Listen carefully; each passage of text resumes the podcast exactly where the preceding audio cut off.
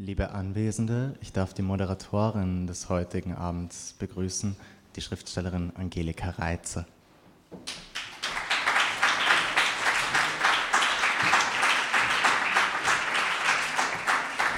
Vielen Dank, Sandro. Äh, ja, herzlich willkommen. Äh, ich freue mich sehr, dass ich, dies, dass ich Sie, euch durch diesen Abend führen darf. Äh, Blickender Schein, die große Prosa-Lesung und wahrscheinlich wissen es alle hier. Ich äh, habe es zwischendurch wohl vielleicht vergessen gehabt. Blickender Schein, Begriff aus, dem, aus der Gerichtsbarkeit, aus dem Mittelalter.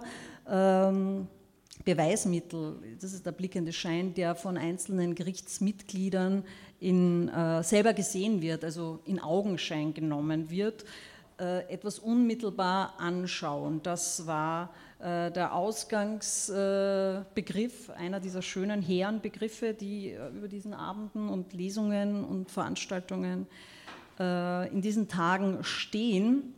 Und wenn man jetzt sagt, okay, Gericht, dann ist man natürlich schnell auch beim Prozess. Äh, äh, ich würde aber eher sagen, reden wir über den Prozess im Sinne von Work in Progress, äh, Schreiben als ein Prozess. Sie werden einzelne Texte heute hören, die immer noch im Prozess sind, beziehungsweise es wurde bis zuletzt, glaube ich, an den Arbeiten noch gefeilt, noch darüber nachgedacht, Dinge wurden verändert. Es ist ja immer fast immer eine Frage oder für fast alle Schreibende, für mich auf jeden Fall schon, äh, wann ist der Text fertig, wann kann er nicht mehr besser werden, wann, wann, wann, wann soll ich, also jetzt nicht abgeben im Sinne von äh, der, für die Lehrveranstaltung, sondern wenn man wirklich beim Text bleibt. Äh, ist eine nicht, nicht unwichtige, extrem wichtige Frage, aber Prozess auch, weil sie auch Ausschnitte aus längeren Texten hören werden. Und es sind verschiedene, verschiedenste Beweismittel, die heute vorgeführt werden. Es äh, gibt Märchenanklänge, assoziative Texte, Lakonik, Erinnerung, natürlich ein großes Thema, äh, der Schreibprozess selber oder auch die Erinnerung an den Schreibprozess, der Wunsch nach dem Schreiben, der Wunsch nach Erinnerung, die starke bis absolute Gegenwart von Erinnerung, Fragen von Nähe und Distanz äh, und eben immer wieder die Sprache, das Licht, in dem die Dinge eben sind. Denn wie wir alle wissen, Literatur wird aus Sprache gemacht und die Wirklichkeit der Literatur sind eben und zuallererst die Wörter. Ähm, also das wichtigste Anschauungs- und Beweismittel, das wir haben und mit dem wir uns heute auseinandersetzen werden. Ähm, es sind elf Autorinnen und Autoren, die heute lesen werden. Im ersten, also vor der Pause sechs und nach der Pause fünf. Ich habe das dann nochmal in so Blöcke geteilt, damit ich nicht jedes Mal äh, irgendwie ihren, also sie unterbrechen muss beim, beim Lesen und beim Zuhören. Und mir schien nach der Lektüre der einzelnen Texte, dass es ein äh, geheimes, wie oft man sieht natürlich das äh, oder man, man, findet das, was man gesucht hat oder sieht das, was man erwartet hatte. Ich habe es nicht erwartet, aber in dem Fall ist es eine Klammer, die sich durch viele Texte auf unterschiedliche Art und Weise, aber relativ stark zieht. Und zwar nämlich es ist die Einverleibung. Und mal in, im kleineren, dann aber auch im absoluten, wie Sie hören werden, aus verschiedenen Perspektiven und Positionen und offenbar jetzt für die Texte, die wir heute hören werden, eine Art von Notwendigkeit, äh, die an einem bestimmten Punkt äh, am Beginn oder, oder beim Überarbeiten oder eben auch als, als wirklich Initiation zu stehen hat, um einen Text zu schaffen, zu schöpfen, zu gebären. Und insofern würde ich sagen, im Großen und Ganzen wird das alles auch ein bisschen kannibalistisch, also dieser Schauprozess, den wir jetzt äh, beginnen werden. Okay, los geht es äh, mit den Autorinnen Anna Neata, Maria Muha und Felicitas Prokopetz. Die drei lesen äh, Romanauszüge und äh, Felicitas Prokopetz dann einen abgeschlossenen Text. Sie werden hören von zwei Frauen, Autorinnen vielleicht, die über Männer reden, zu denen sie in Konkurrenz treten, die sie aber auch wütend machen. Äh, da geht es um Perspektiven und Positionswechsel, um Fantasien zu schwächen, Schwäche und Macht, Gewalt, Empathie, Objekt und Subjekt. Äh, dann begegnen wir drei Figuren. Auch hier ist wieder ein explizit beobachtendes Erzähler-Ich unterwegs, das äh, über die Notwendigkeit äh, und das Notwendige äh, an einem Tag spricht. Und interessanterweise ist es ein Tag in der Zukunft, äh, der notiert wird, der 26.10.2019, das ist, glaube ich, übermorgen. Äh, und auch da ist es so, dass die, der, das, die Beobacht, das Beobachter ich selbst beobachtet wird. Also dieser, dieser Loop kommt natürlich öfter vor und auch der Besucher einer Performance nimmt das, was er gesehen hat, verleibt es sich nicht ein, aber teilweise schon nimmt es mit, äh, bringt es in einen anderen Raum.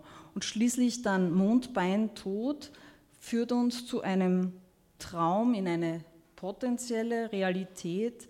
Äh, der Text spielt mit Bildern, mit Märchenhaften, auch mit psychosomatischem, mit der Psyche, mit dem Pass pro Toto schließlich und beschwört oder ist aber auch vielleicht äh, der Versuch einer Durchleuchtung.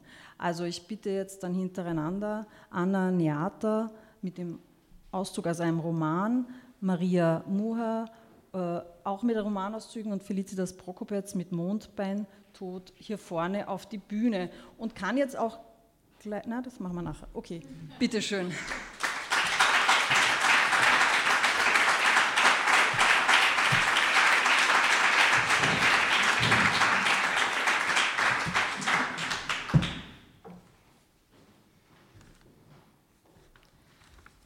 Die Welt ist voll von Schriftstellern und sie sind es, die die Geschichten erzählen.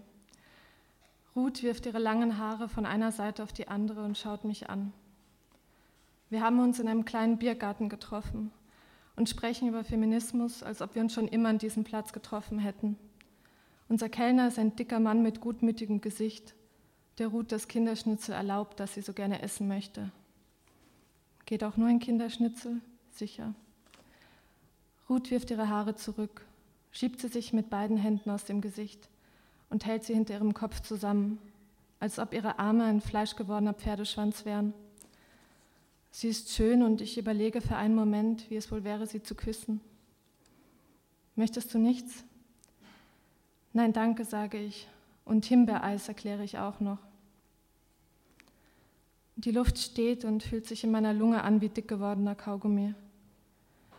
Ich habe wieder Probleme beim Atmen. Ich denke an meine Therapeutin. Ich denke, dass es zum Glück ja nur psychosomatisch ist. Und ich denke, dass ich nicht weiß, ob das ein Glück ist. Und hoffe, dass Ruth mein Schnaufen nicht bemerkt. Mein Schnappen nach Luft, während sie einen Bierdeckel zerpflückt. Wir sprechen über Männer, was wir nicht an ihnen mögen, nicht ohne vorauszuschicken, dass wir sie mögen. Ich trete mit ihnen in Konkurrenz. Was? Immer schon. Immer schon trete ich mit ihnen in Konkurrenz. Ruth hat seinen Blick, den kann nur sie haben. Ich habe noch nie darüber nachgedacht, mit einem Mann in Konkurrenz zu treten. Und was soll ich machen? Ich meine, was soll ich schreiben? Du schreibst, das reicht, oder meinst du nicht? Ich denke an die vielen Männer in meiner Universität, die in den Kursen saßen und immer etwas zu sagen hatten, während ich mit dem Gesicht zum Papier gebeugt auf der Kante meines Stuhls wippte und darauf hoffte, nicht angesprochen zu werden. Im Besonderen dachte ich an Renzo. Wir hatten nie mehr als ein Wort miteinander gewechselt, trafen uns manchmal am Kaffeeautomaten oder stiegen aus derselben U-Bahn. Wenn ich ihn vom Weiten sah, wurde ich wütend. Niemals zuvor hatte ich einen Menschen kennengelernt, der sich so viel Platz nahm.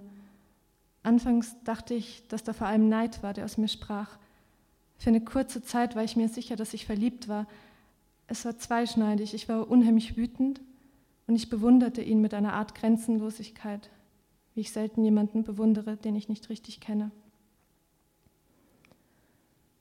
Wenn er zu spät in ein Seminar kam, dann tat er das mit aller Konsequenz und kam eine halbe Stunde zu spät. Ich bin mir heute nicht mehr sicher, ob er sich der Lautstärke bewusst war, die seine Schuhe auf dem glatten grauen Boden machten, wenn er die Tür hinter sich zufallen ließ. Aber es waren nicht nur seine Schuhe. Seinen ganzen Körper, er war nicht besonders dick, eher schmächtig und lang, ließ auf seine Füße fallen und er schob den Stuhl zurück, ohne ihn auch nur ein Stückchen vom Boden zu heben. Die Stühle waren sehr leicht. Dann setzte er sich hin, stieß mit einem Bein gegen den Tisch und es dauerte zwei Sekunden, bis aus seinem Rucksack einen dieser tiefen, matten Äpfel zog und in das Fleisch biss. Während ich die ersten Male alles noch sehr genau beobachtete, mir versuchte es zu merken, vielleicht war es einem Autounfall ähnlich, bei dem man auch nicht einfach so wegsehen konnte, machte es mich irgendwann so wütend, dass ich die Augen schloss und mir in den Handrücken biss. Ich schlief also mit ihm. Ich weiß nicht mehr, ob ich es aus Trotz getan hatte oder ob ich wissen wollte, wie sich diese Selbstverständlichkeit anfühlt, wenn wir beide nackt waren. Er hatte einen kalten, drahtigen Körper und seine Brusthaare verfingen sich zwischen meinen Zähnen, als ich versuchte, ihn unterhalb des Halses zu küssen. Er war nicht rasiert, das mochte ich, ich war rasiert, das mochte er. Unzählige Male hatte ich versucht, meine Haare wachsen zu lassen, aber sie wuchsen spärlich, rotblond, fast unsichtbar bis auf einige wenige, die sich dick und borstig anfühlten. Also sah ich untenrum aus wie ein kleines Mädchen, rot, und ich würde ja wohl selber wissen, was das hieß und was ich damit auslöse, wieder rot. Wir schliefen miteinander. Ich mit Haaren in den Zähnen, Renze ohne, und für einen kurzen Moment fragte ich mich, wie es wohl wäre, wenn es umgekehrt. Es war anders, als ich erwartet hatte. Ich saß auf ihm und ich weiß nicht, ob es auch an der Perspektive lag, aber für einen Moment schien er mir immer kleiner und dünner zu werden. Und ich musste an den Mann aus Bukowskis Erzählung denken, der von seiner Frau so lange geschrumpft wird, bis ihn als eine Art Mini-Vibrator einführen kann. Wir wechselten die Position und ich sah von unten in sein Gesicht mit geschlossenen Augen. Auch da sah er viel kleiner aus. Sein Kinn war winzig und seine langen Locken hingen hinter seinen Ohren herunter. Ich wusste nicht, was ich davon halten sollte. Ich wollte nicht lachen.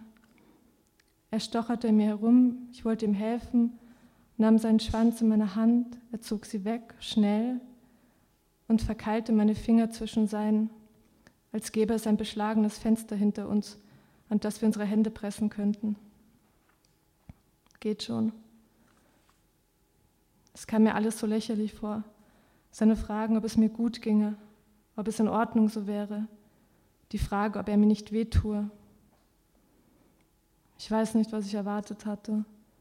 Es waren keine Vergewaltigungsfantasien, die ich mir überlegte, als er mir das T-Shirt über den Kopf gezogen hatte. Und ich dachte an die vielen Freundinnen, die mir ähnliches erzählt hatten, von dem Mann, der im Bett so liebevoll sei, nachfragte, sich kümmerte. Ich kam mir nie mehr erniedrigt vor als durch Renzos Fragen, die mich schwach machten, mir zeigten, dass er es war, der mir wehtun konnte. Ich nahm seinen Kopf und lachte leise in seine Locken. Er hatte sich seinen Platz genommen und ich hatte es gar nicht gemerkt. Danke.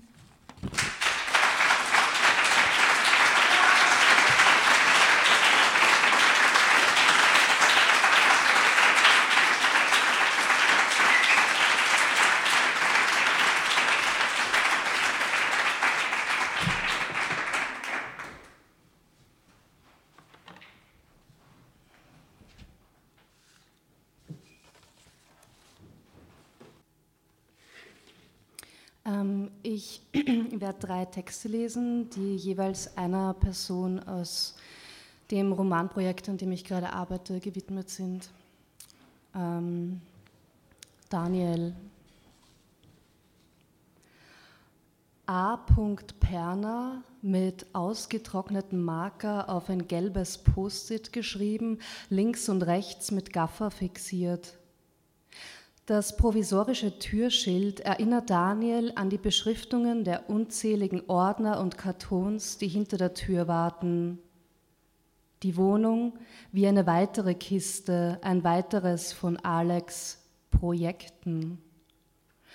Der Schlüsselbund in seiner Hand gehört ihm. Daniel wohnt jetzt hier und fühlt sich wie ein Einbrecher. Drei Sicherheitsschlösser, drei verschiedene Wohnungsschlüssel. Mehrfach hat Alex auf die Wichtigkeit des vollständigen Versperrens hingewiesen.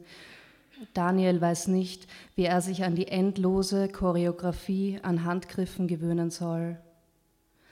Im Vorzimmer legt er den Schlüsselbund in ein Hundemaul aus Porzellan, zieht sich die Schuhe aus. Semmelbrösel rieseln aus seinen Sohlen.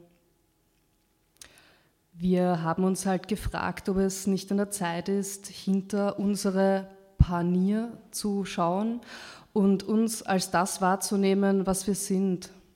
Ein Stück Fleisch, hat der Performer zuvor gesagt. Dann hat er sich gemeinsam mit zwei anderen nackt in einen Käfig gedrängt, ehe sie herauskrochen, um sich in Mehl, Eiern und Semmelbröseln zu wälzen. Daniel hatte sich nachmittags dazu aufgerafft, den leerstehenden Schnitzelimbiss, der seit einigen Wochen von ein paar befreundeten Künstlern zwischengenutzt wird, aufzusuchen. Aus der Decke des bis auf die fettigen Fliesen entkernten Raumes ragten bunte Schläuche und Kabel.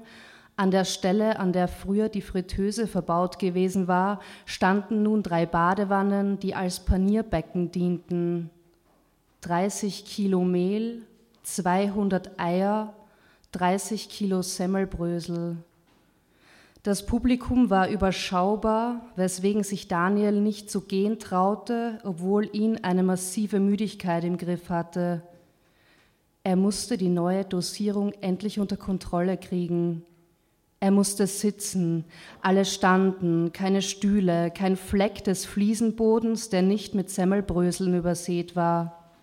Sein wattierter Kopf neigte sich langsam zur Schulter, er spürte, wie seine Lider beim Befeuchten der Augen immer länger aufeinander verweilten, wie einem Junkie sackten ihm alle paar Sekunden die Knie ein.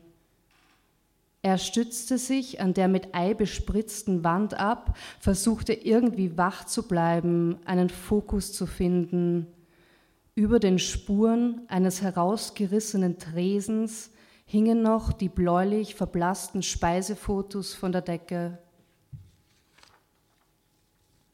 Fischsemmel, Leberkäsesemmel, Käse-Leberkäsesemmel, im Mehl knirschende Körper, Camembert gebacken, Emmentaler gebacken, Portion Preiselbeersauce gebacken, zwei Stück Nutella-Palatschinken gebacken, XL Kaiser Cordon Bleu Hawaii im verquirlten Ei, quietschende Haut, Krautsalat, Rahm, Gurkensalat, Mexikosalat, Müllerin, Art an seinem Arm das Tippen, Portionsauce Tartar, zehn Decker, zehn Decker Scholle ohne Beilage, Zigeunerschnitzel im Hemd, Pepsi, Portion Cocktailsauce, Pepsi, Portion Cocktailsauce, Pepsi, Pepsi, an seinem Arm das Tippen Tiramisu-Schnitzel.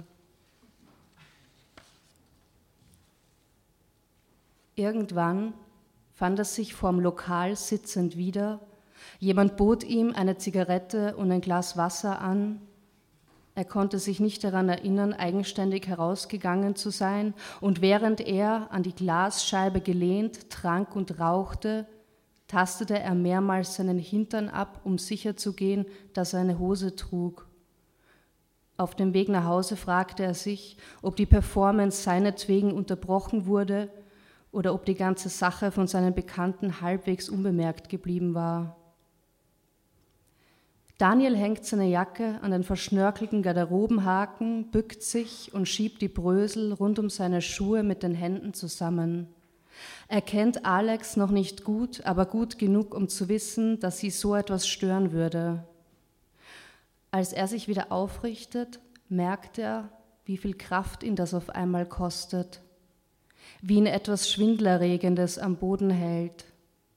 Die Müdigkeit ist zurück, steigt hinauf in seinen Körper, stapelt sich kiloweise bis zum Kopf, seine Beine biegen sich unter der Last, die vollgeräumten Regale biegen sich unter der Last, der Raum biegt sich und wieder sinkt Daniel in die Knie. Mit der Handvoll Brösel steht er wankend da, will einfach nur in sein Zimmer gehen und kommt nicht von der Stelle. Wie angeschissen, denkt er, als er sich im Vorzimmerspiegel entdeckt. Angeschissen in der eigenen Wohnung.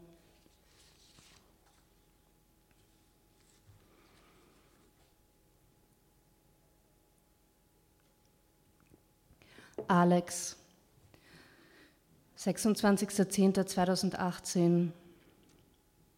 Was notieren? Das tausendste Gespräch vom Nebentisch, irgendwas mit wasserfesten Schuhen, irgendwas mit Schweden, irgendwas mit Schwedinnen, irgendwas mit das macht schon was mit einem, wenn jetzt die Hosen immer enger werden. Das ganze Leben voll mit Nebentischen. Was beschreiben? Das Bild, die Szenerie, die Frau am Nebentisch, irgendwas mit ihrer mintfarbenen Bluse und ihrem schweren Blick. Mint hat schon bei der Notiz gefallen. Bluse war vormals Pulli, Pulli dann aber phonetisch verloren und Bluse auch schräger, Bluse mehr so rätselhaft retro, Bluse unnahbarer, Bluse mehr so irgendwie aus der Zeit gefallen. Vielleicht die Trägerin dann auch mehr Fee als Frau und wozu Frauen, wenn man Feen haben kann? Was ist besser? Müde Augen oder schwerer Blick? Augenblick, Augenblick, Augenblick. Peinliches Wortspiel. Gut, dass das niemals gelesen wird. Also, Augen oder Blick? Oder Lieder? Eines schlimmer als das andere. Synonyme voxicon.de viel Spaß mit Augen und Blick auf synonymevoxicon.de. Vielleicht die Frau im grünen Pulli auch einfach mal in Ruhe lassen. Ich glaube, sie ist müde. Psst, nichts über sie sagen. Hör ihr zu. Was sagt sie? Wie sagt sie was? Was sagt, was sie wie sagt über sie? Sie sagt nichts ideal. Was macht sie? Sie zeigt mir vom Nebentisch aus den Mittelfinger, weil ich sie anstarre.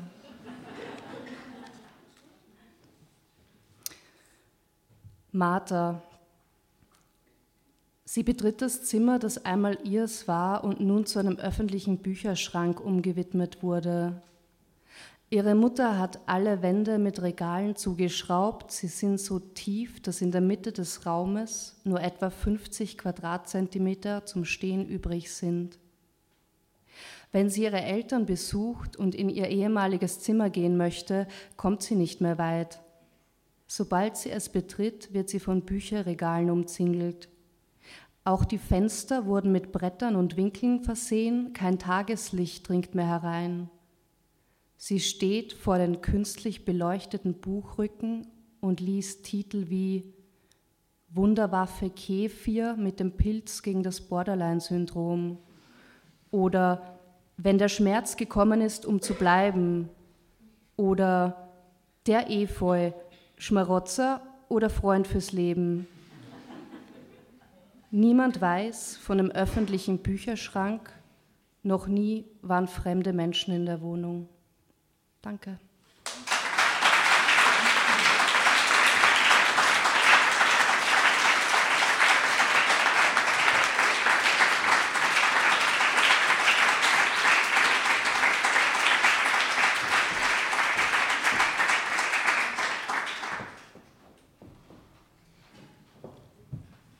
Man sitzt sehr tief hier. Ähm, ich lese einen kurzen Text, der heißt Mondbeintod.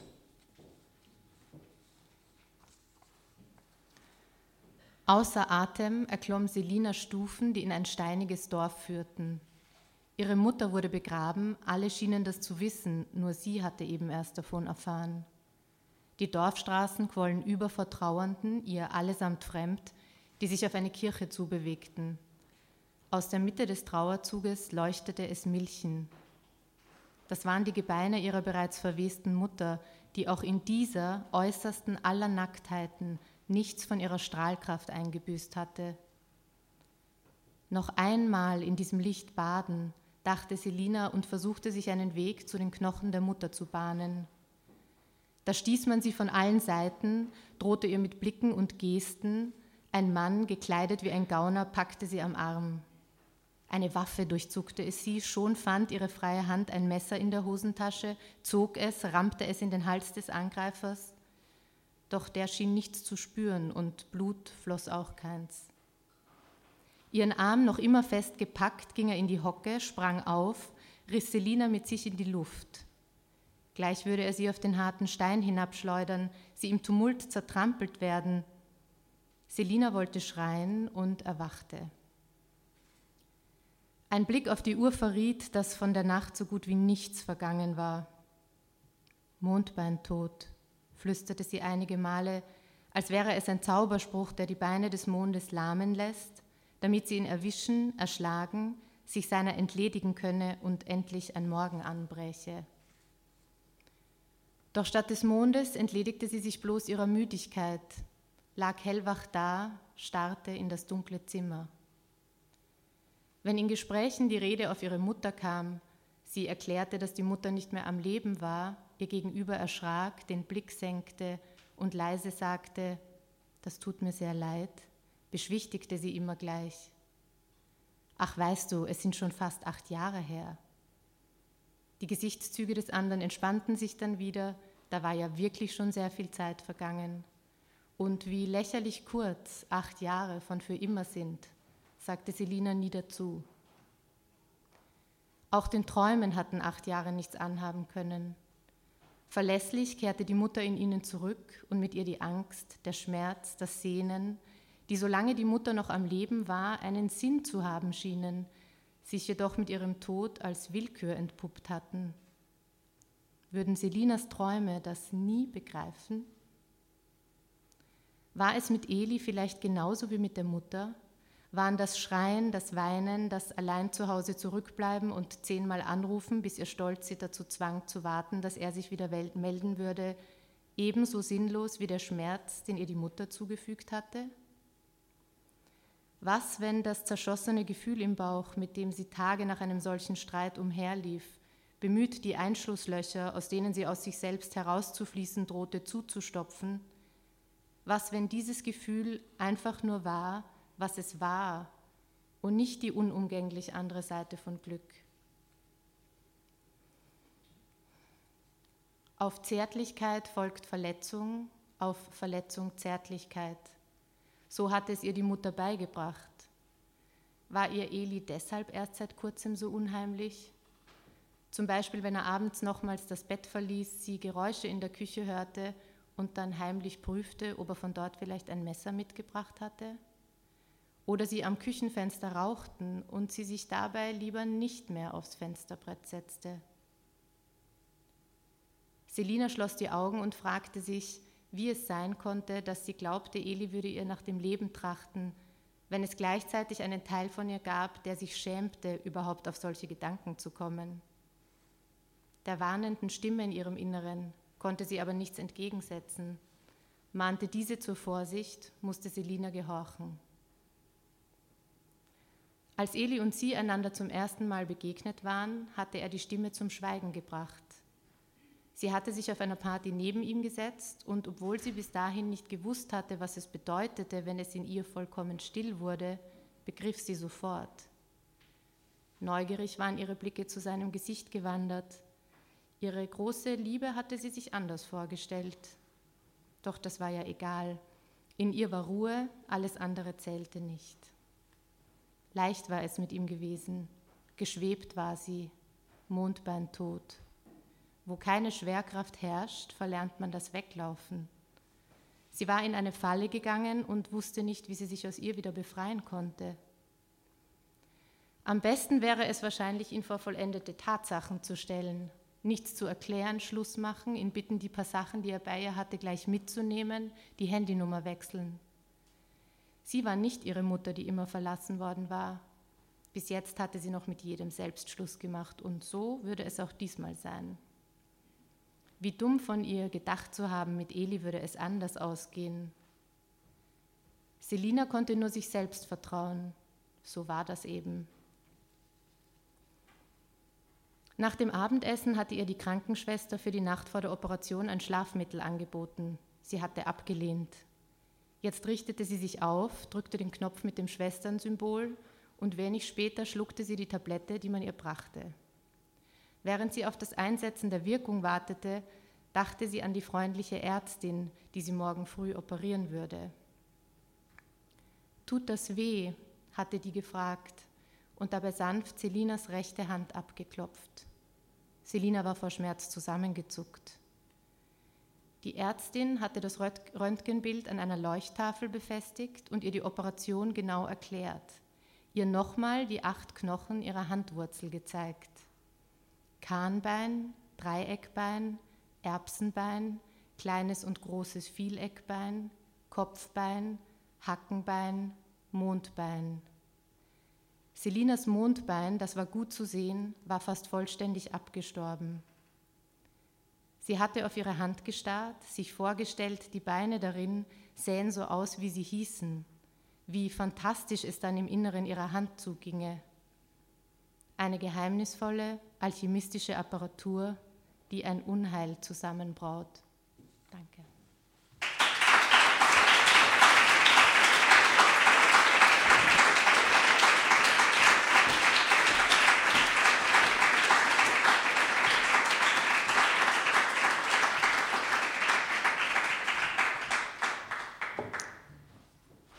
Ja, nach dem Durchleuchten, nach Apparaturen äh, kommen wir in die zweite Abteilung äh, des heutigen Abends. Vor der Pause Bettina Schärflinger wird lesen, nach ihr Katharina Klein und als dritter Sebastian Sauer. Ähm, eine Ich-Figur, was ist die Inspiration für den Text? Äh, hören, sagen, zuschauen, was tut man, was tut man nicht? Äh, wenn nichts passiert. Äh, Schärflingers Text äh, ist mit zwei Texten zusammen, die ich als rasante Texte bezeichnen würde, obwohl ihrer heißt Warten auf etwas. Äh, es ist ein actionreicher Text oder vielleicht auch gerade genau das Gegenteil. Nach ihr Katharina Klein.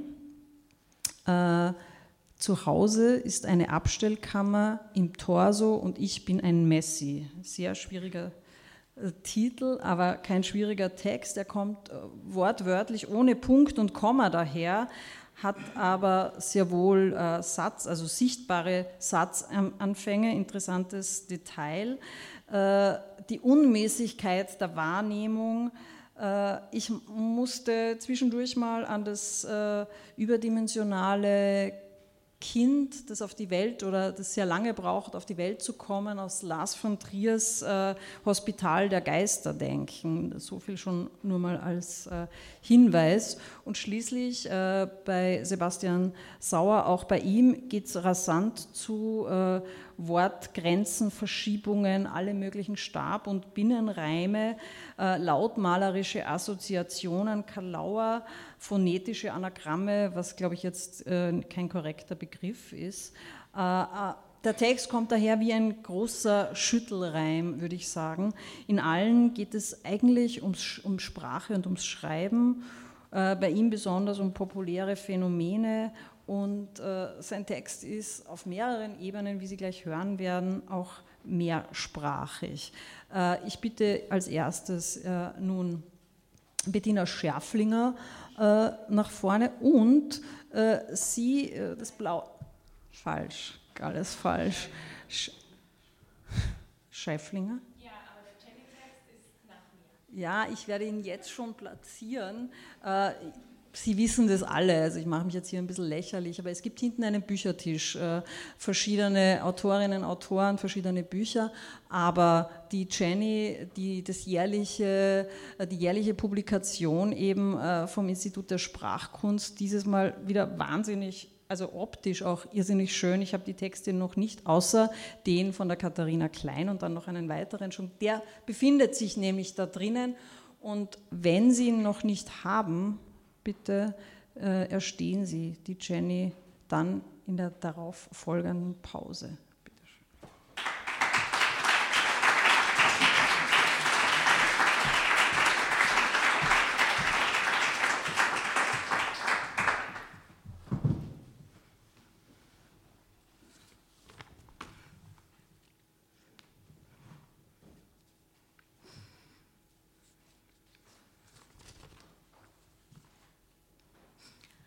Warten auf etwas. Wir stehen im Halbkreis um Patrick herum. Ich halte ein brennendes Feuerzeug an die Zigarettenspitze in seinem Mundwinkel. Er zieht daran, erzählt. Geschichten, die alle aufhören mit, das war krass, sage ich euch. Wir bestätigen, krass, Mann. Heute Abend geht was. Einen von euch nehmen wir mit, sagt Patrick und packt Silvan am Oberarm. Er macht einen Ausfallschritt und seine Faust flitzt auf Silvans Brust zu wo sie einen Zentimeter vor dem Aufprall in der Luft einfriert.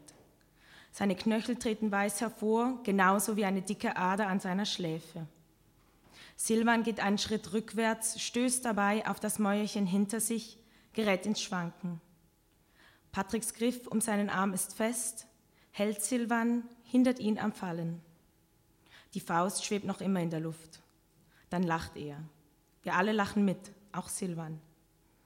Ich, ich komme mit, höre ich mich sagen, bevor ich darüber nachdenken kann. Wie schön. Patrick legt mir den Arm um die Schulter.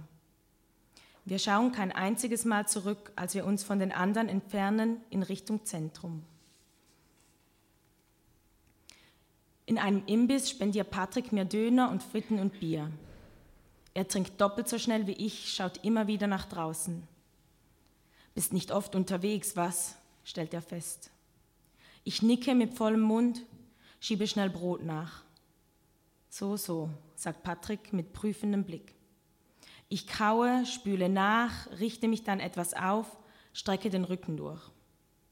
Patrick erzählt wieder, wohin es ihn und seine Jungs in solchen Nächten schon verschlagen hat. Von aufregenden Erlebnissen und echter Freundschaft. Wenn's brenzlig wird, weiß ich meine Jungs im Rücken und umgekehrt.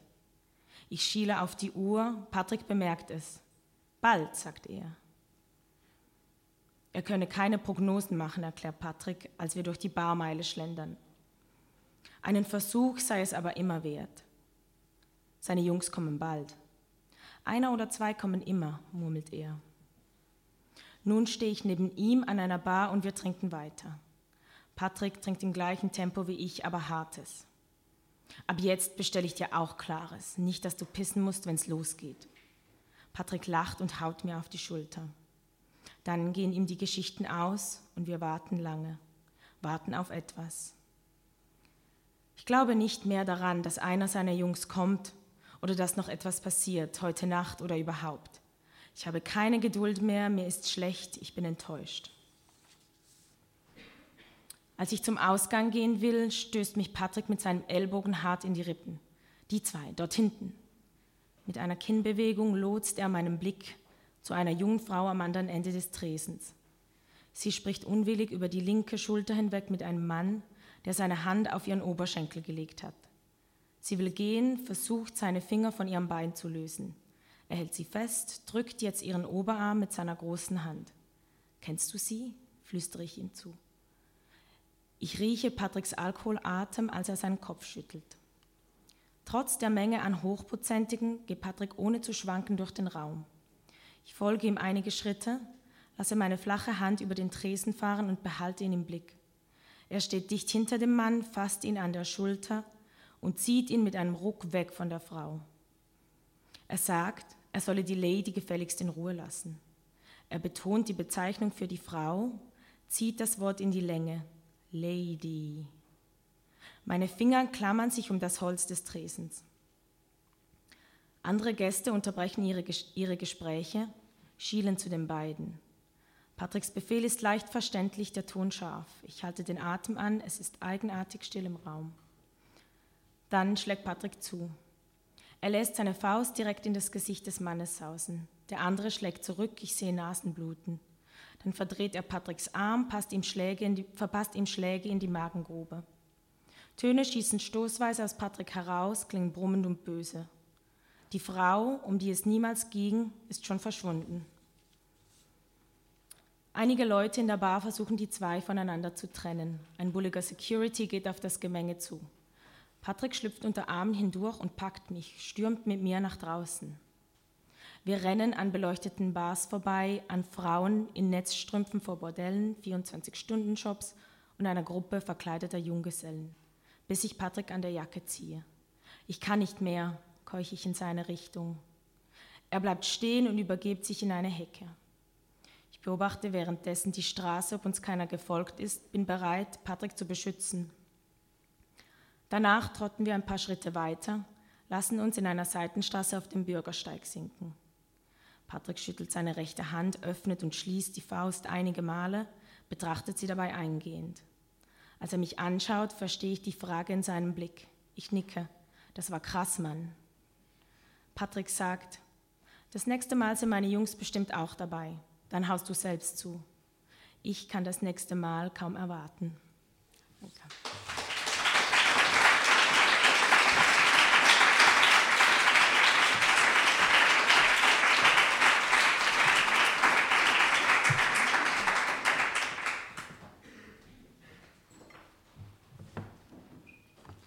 Hallo.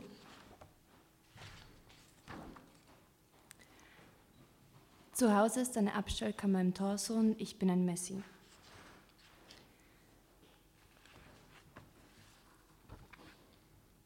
Wenn ich die Rippen auseinanderziehe, die Sehnen entknote, herausnehme, was hineingefallen, dann sind da gebrochene Landschaften mit Kirchturmspitzen, die das Bindegewebe durchlöchern.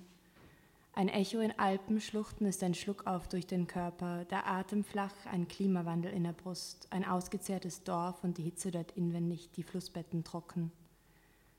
Ich warte, bis mein Speichel Kanister füllt und kippe sie aus in Sturzbächen den Hals hinab, fluten sie die trockenen Teile einer Geografie, die da anfängt, wo.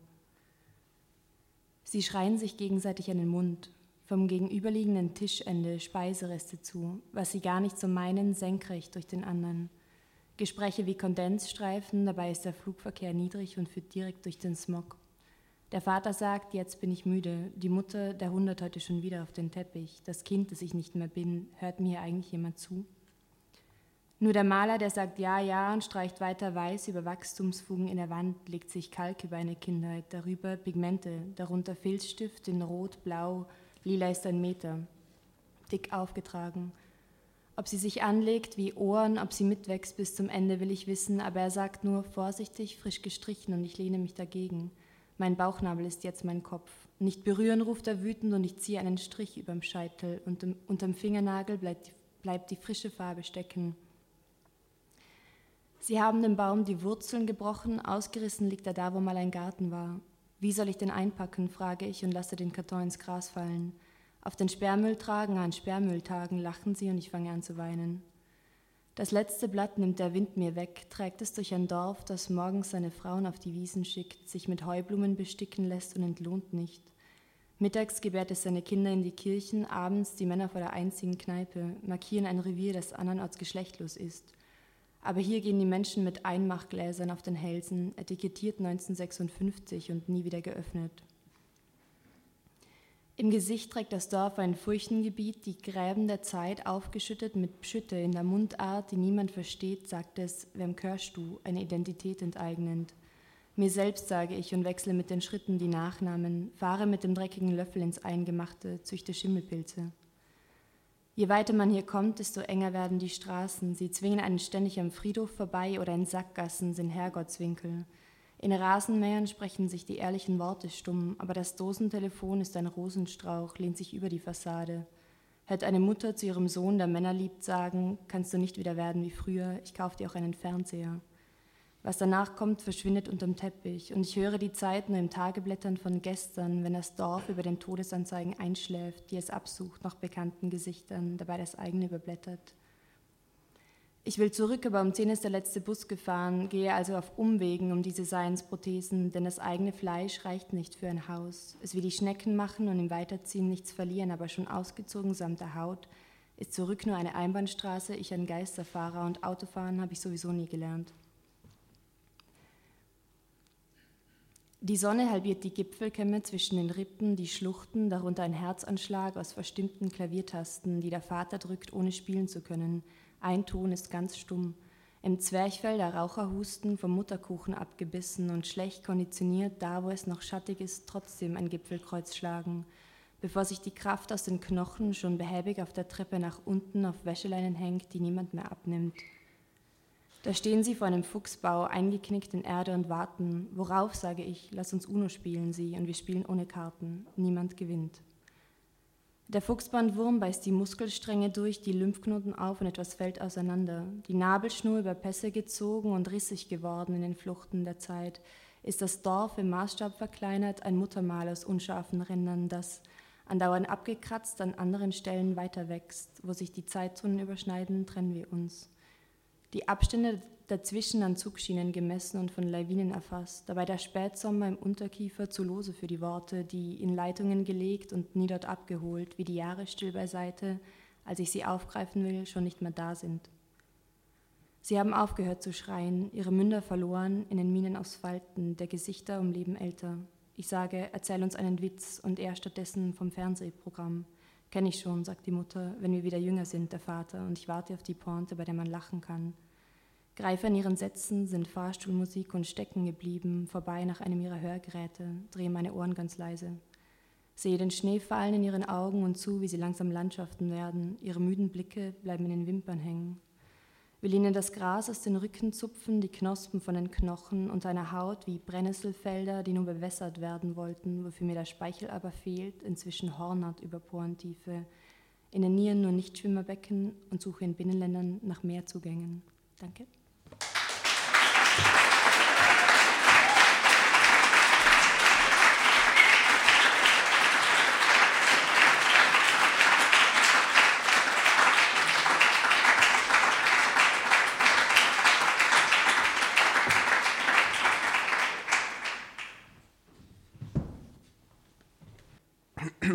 Hi, auch von meiner Seite. Ähm, ich lese ein paar Texte, also vier oder vielleicht auch nur drei. Ähm, wenn man jetzt nicht so weiß, ist es schon Prosa oder noch Kunst. Ähm, ich habe mich entschieden, einmal zu husten, um den Text zu unterstreichen an einer Stelle. Und jedes Mal, wenn ich huste, also ich habe Husten, jedes Mal, wenn ich huste, darüber hinaus gehört nicht zum Text. Äh, ja. Der erste Text heißt ähm, Put the Rim in Rambo. ja, steht hier. Ähm, an die, gegen die, durch die Wand. Es lebe la viva, la violenza, la lingua franca, la potente, branca, brennt die Kehle, Brandwein, Pest und Frevel, stante Pede, Ranz und Erde, nackte laut, laute, lauter, lautest la detesta, la testa, kalter, wie lautest violenza, Sag mal's doch, Maß, Maß, lass doch Taten stechen, Spaten, Stoch, Stochern an Kadavern, Brava Esser, Brava Violenza, Famila More, aber beiß mir ins Ohr, Papa Pala Italiano, Papa Pazzo versteht da jeder, Jella, Jell, bell sie an, Zettel Bellum an, Omnium pro Omnes, Ness und Dorma, Ness und Ornat, in den Krypten fresst das Format, Greife, Grüfen und Apus, außerparlamentarisch Oppositionelle, Espresso Doppio auf die Schnelle, schnellt die Bogensehne, Wer sich nach Bogen sehne, sei gespannt auf die Folterpunk-Revolution, Viva la Resolution für eine ständige Vertretung der Tatsachen. Alle Gewalt geht dem Volke aus. Gewalt klingt nach Verwaltung, violenzer Haltung annehmen, walte deines Amtes für das Verschlagen der Sprache, aus der Brache paar Stangen brechen und dann Beat Literature, lead me to your sanctum, your inner sphincter, guck, da singt er, der Last Mohikaner, die Last der Kanoniker, Wer schreibt, verbleibt seinen Treibstoff mit Sinn und Schwermut. Betüttelt und berührt, rührt mich nicht an, ich bin auf Ruhe. Und hoch ansteckend, steck an den Steckern des elektrischen Pools, der Sünder, Zünder und Biedermeier Brandstifter, der Lehnermeier Landgifter, Randfister und Grenzgänger, who pushed the limit to the rim and put it in Rambo. Sowieso vom Rambo zum Rambo führt die Genealogie der Oralapostel schnurstracks auf die Tracks der Lokomotive. Im Zuge der zugerechneten Unfähigkeit mit folgender Käfighaltung fordert das Bewusstsein Spaltung seiner Zungenflügel, Freilassung der Lungenzügel und 20.000 Mark. So. so, viel dazu. Ähm, nächster Text heißt äh, Marilyn's Mansion.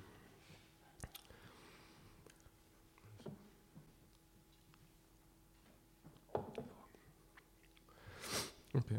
Um, maybe I'm blowing my own mind here. Self-Fellatio oder Masturbation, ist Masturbation nur, wenn man an sich selbst Master Manson Marilyn muss wissen, wie die Rippen kippen, or is it a myth? Müsst wissen, wie es ist in Marilyns Mansion. Die Lusthö Lusthöhle, Husthöhe, Innuendo. No comprendo, claro in die Fresse. Da fehlt Bravado und Finesse, Gespür, subtiles, Teiles, Subsum, nein, dividier, the tiles of the Mosaik. Die Scherben der Prosaik, gleich einer Ming-Vase im Sturz, auf die Fliesen fließen kurze Devisen und ein Splitter glittert for a glimpse of a Wimper. So true, im Blink eines Eiszapfens, Zapfens die Essenz, das Elixier, die Referenz meines Vexier, meiner Wechsierei, meiner Wichserei ist mir selbst höchst opak und somewhat milchig. Ich bin am mütterlichen Milchglas erblindet. Wenn ihr Milchstraßen findet, wo noch Zellen bibbern, Quallen klippern, you know where to find me. You know where to find me.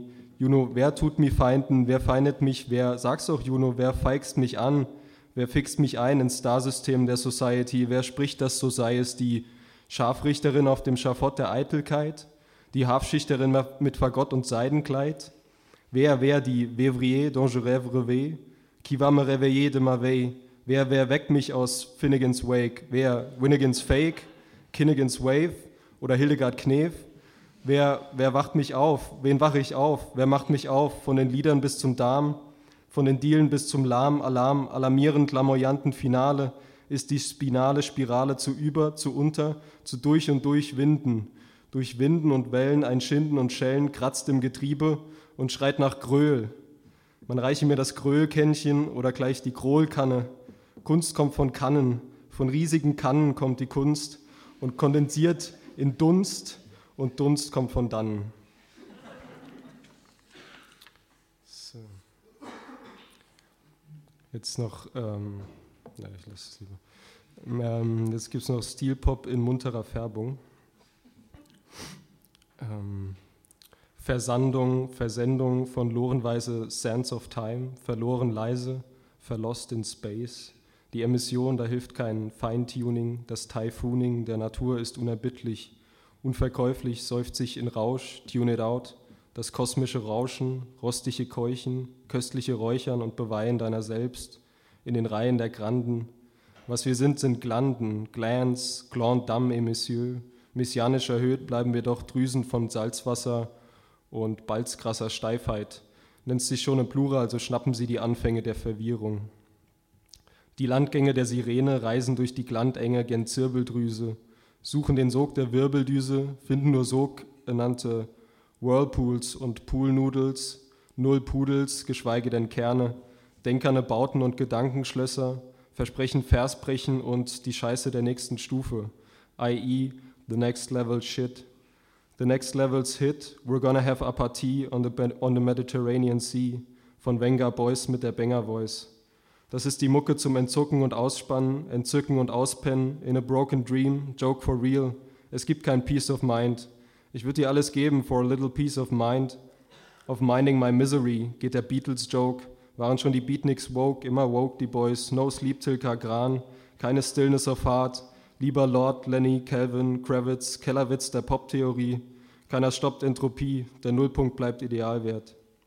Nein, nichts bleibt nichts, da kann man die Probe aufs Exempel, das Exempel auf die Probe stellen. Alles explodiert fortwährend, fortwährend, fort nox, nox, noctis, totales befehlt, bemängelt, sich quält und quengelt, nach Spielstopp, nach Stilpop, bekannt aus unserer Werbung, prägnant in munterer Färbung, unanfänglicher Endlosigkeit, unverfechtbarer Blendrosigkeit. So. Ich ziehe jetzt einfach noch einen durch. Ähm äh, der letzte heißt Lucy in the Sky mit Raimund. Is there live TV on Mars? lautet doch die Frage, wenn es heißt Always think one step ahead. Oder warum heißt das Nichts all? Warum heißt das alles nichts im freien Fall des Lichts? And only the Y is the limit of Geschwindigkeit. Ob es windig schneit oder schneidig windet auf den Gasriesen im Sternbild des Warzenschwein, fließt der schwarze Wein in rote Mündungen, dank Monddüngung flimmert es live wie TV vor dir, genau dir. Du kannst es schaffen, du. Don't not do it, du. Don't don't it. Do do it. Werde vom Voyeur zum Voyager, zum Voyager, vamos voy, Mars ich komme, schwarz wie Sonne im Rückspiegel. Wie der Spucktiegel voll Tabakmelasse, Zurück zur Zitronenmelisse liegen Millionen zerrissene Antimaterien und Mantisarterien, zirkulieren gleich Zirkustieren in der Umlaufbahn der Hürdensprinter. Spür den Hintersinn, das Universum wirft dir Sinter hin und dann sollst du dir selbst eine drehen. Eine Erde, eine Mutter, für die Schraubenzieherlocken der DNA, Dust and Ashes, tote Masse massieren zu Rhythm and Beat, zu Heart and Soul, mit harter Sohle Kickstart in die Rippen der Wirbeltiere, prügel ihnen die, die Seele aus dem Leib in die Zirbelniere. Nur so erheben sich Primaten zum Babelbau, nur weiter, weiter zur Nabelschau der Spiralgalaxien im Harlow-Shapley-Superhaufen, sauber Hufen und Maul des Zentauren Achtung schenken, mit zehn Tauren die Nacht umlenken, o Budeler niemals endenden Dämmerung, an alle Tore hämmern und warten, dass dir ein Licht aufgeht. Und fragt, und, wie fandst du mich? How did you find me? Du schon wie die Sonne, you shone like the sun, also shine on you crazy diamond und du kommst zu Lucy in den Sky mit Raimund. Dann sag nochmal, dass dein Gott keinen Namen trägt oder Damen sägt aus den Brustbeinen von Lustschweinen. Mach mich von Schwulstlein los, ich muss noch Lichter ankern. Danke.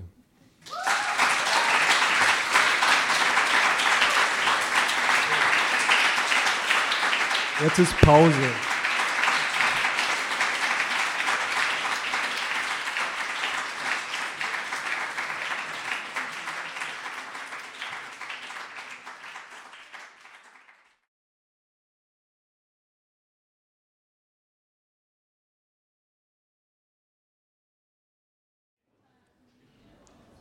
Herzlich willkommen zur zweiten Runde.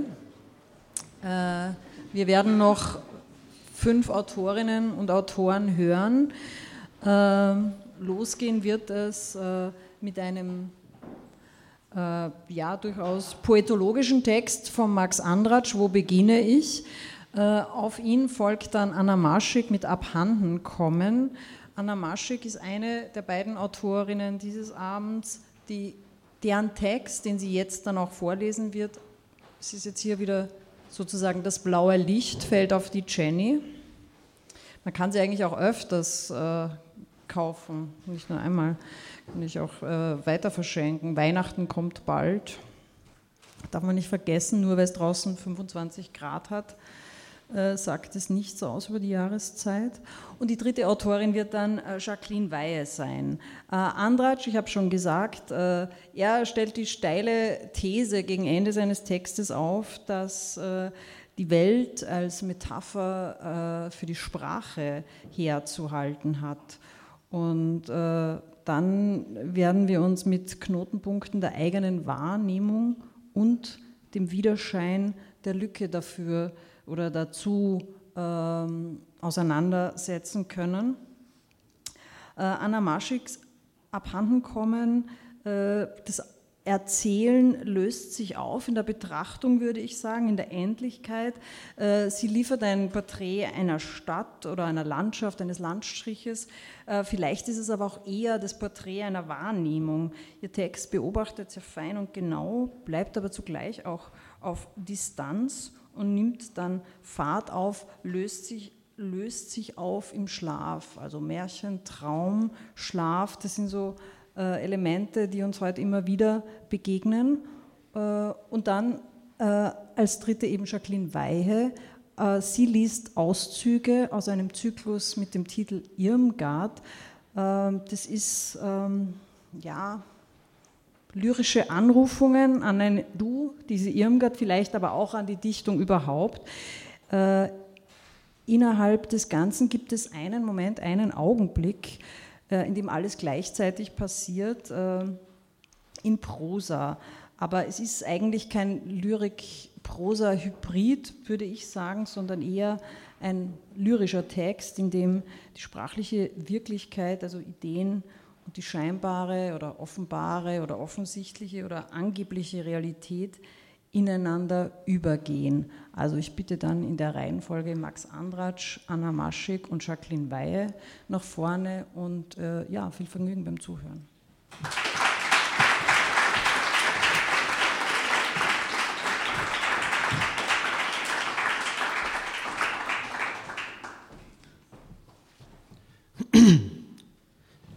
So, Stimme ist da.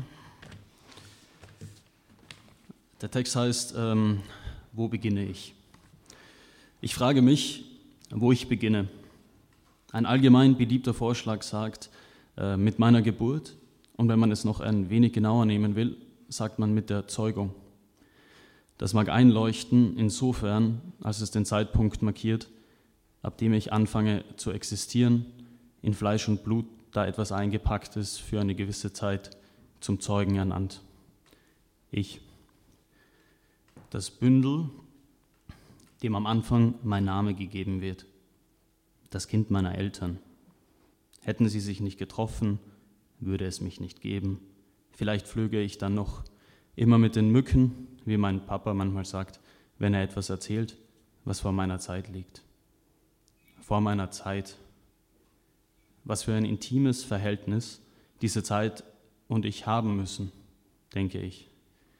Meine Zeit und die Zeiten aller anderen, die in diese hineinreichen, wie alles Vergangene und Gegenwärtige weiterreicht und es nicht nur Dinge sind, die da weitergereicht werden, sondern vielmehr von jenen Sachen, die man nicht zu fassen bekommt, auf jeden Fall nicht mit den Händen, wie meine Charakterzüge nicht auf Gleisen stehen, die auf der einen Seite voran und auf der anderen Seite zum Abfahrtsort zurückführen.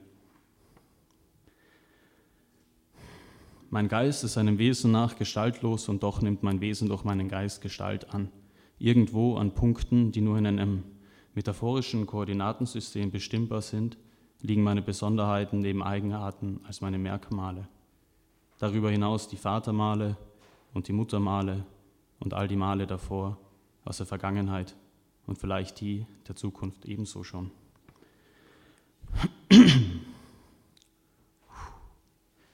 Es handelt sich um meine Vorstellung. Ich stelle mir einen Raum vor, einen Raum, durch den ich einen Vektor ziehe. Wo beginne ich? Mit dem Stift tippe ich an einen Punkt der Linie und stelle bei dieser näheren Betrachtung fest, dass der Raum nicht leer, diese nicht eine einzelne Linie ist. Der Raum ist voller Linien, mehr noch, es gibt keinen Punkt und keine Fläche, die nicht von Linien belegt sind.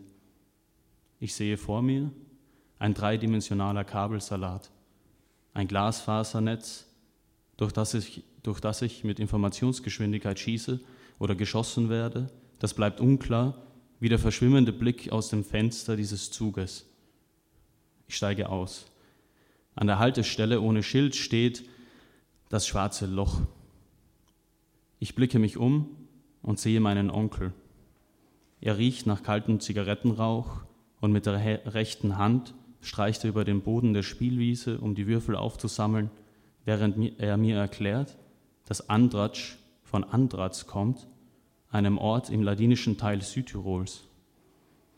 Ob es wirklich das schwarze Loch heißt, weiß ich nicht und ich werde es nicht herauskriegen, bis ich mindestens Eva der Pund über den Weg stolpere.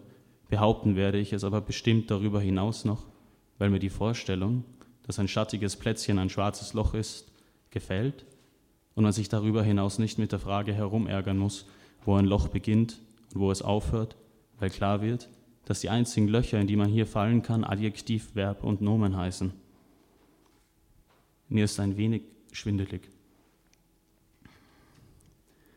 Ich halte inne und trinke einen Schluck aus einer Fit-In-Sportflasche, bei der ich nicht weiß, wann ich sie erworben habe. Sie ist schwarz und darauf steht in gelben, in gelben Lettern geschrieben, Schnee schmilzt von alleine, Fett nicht.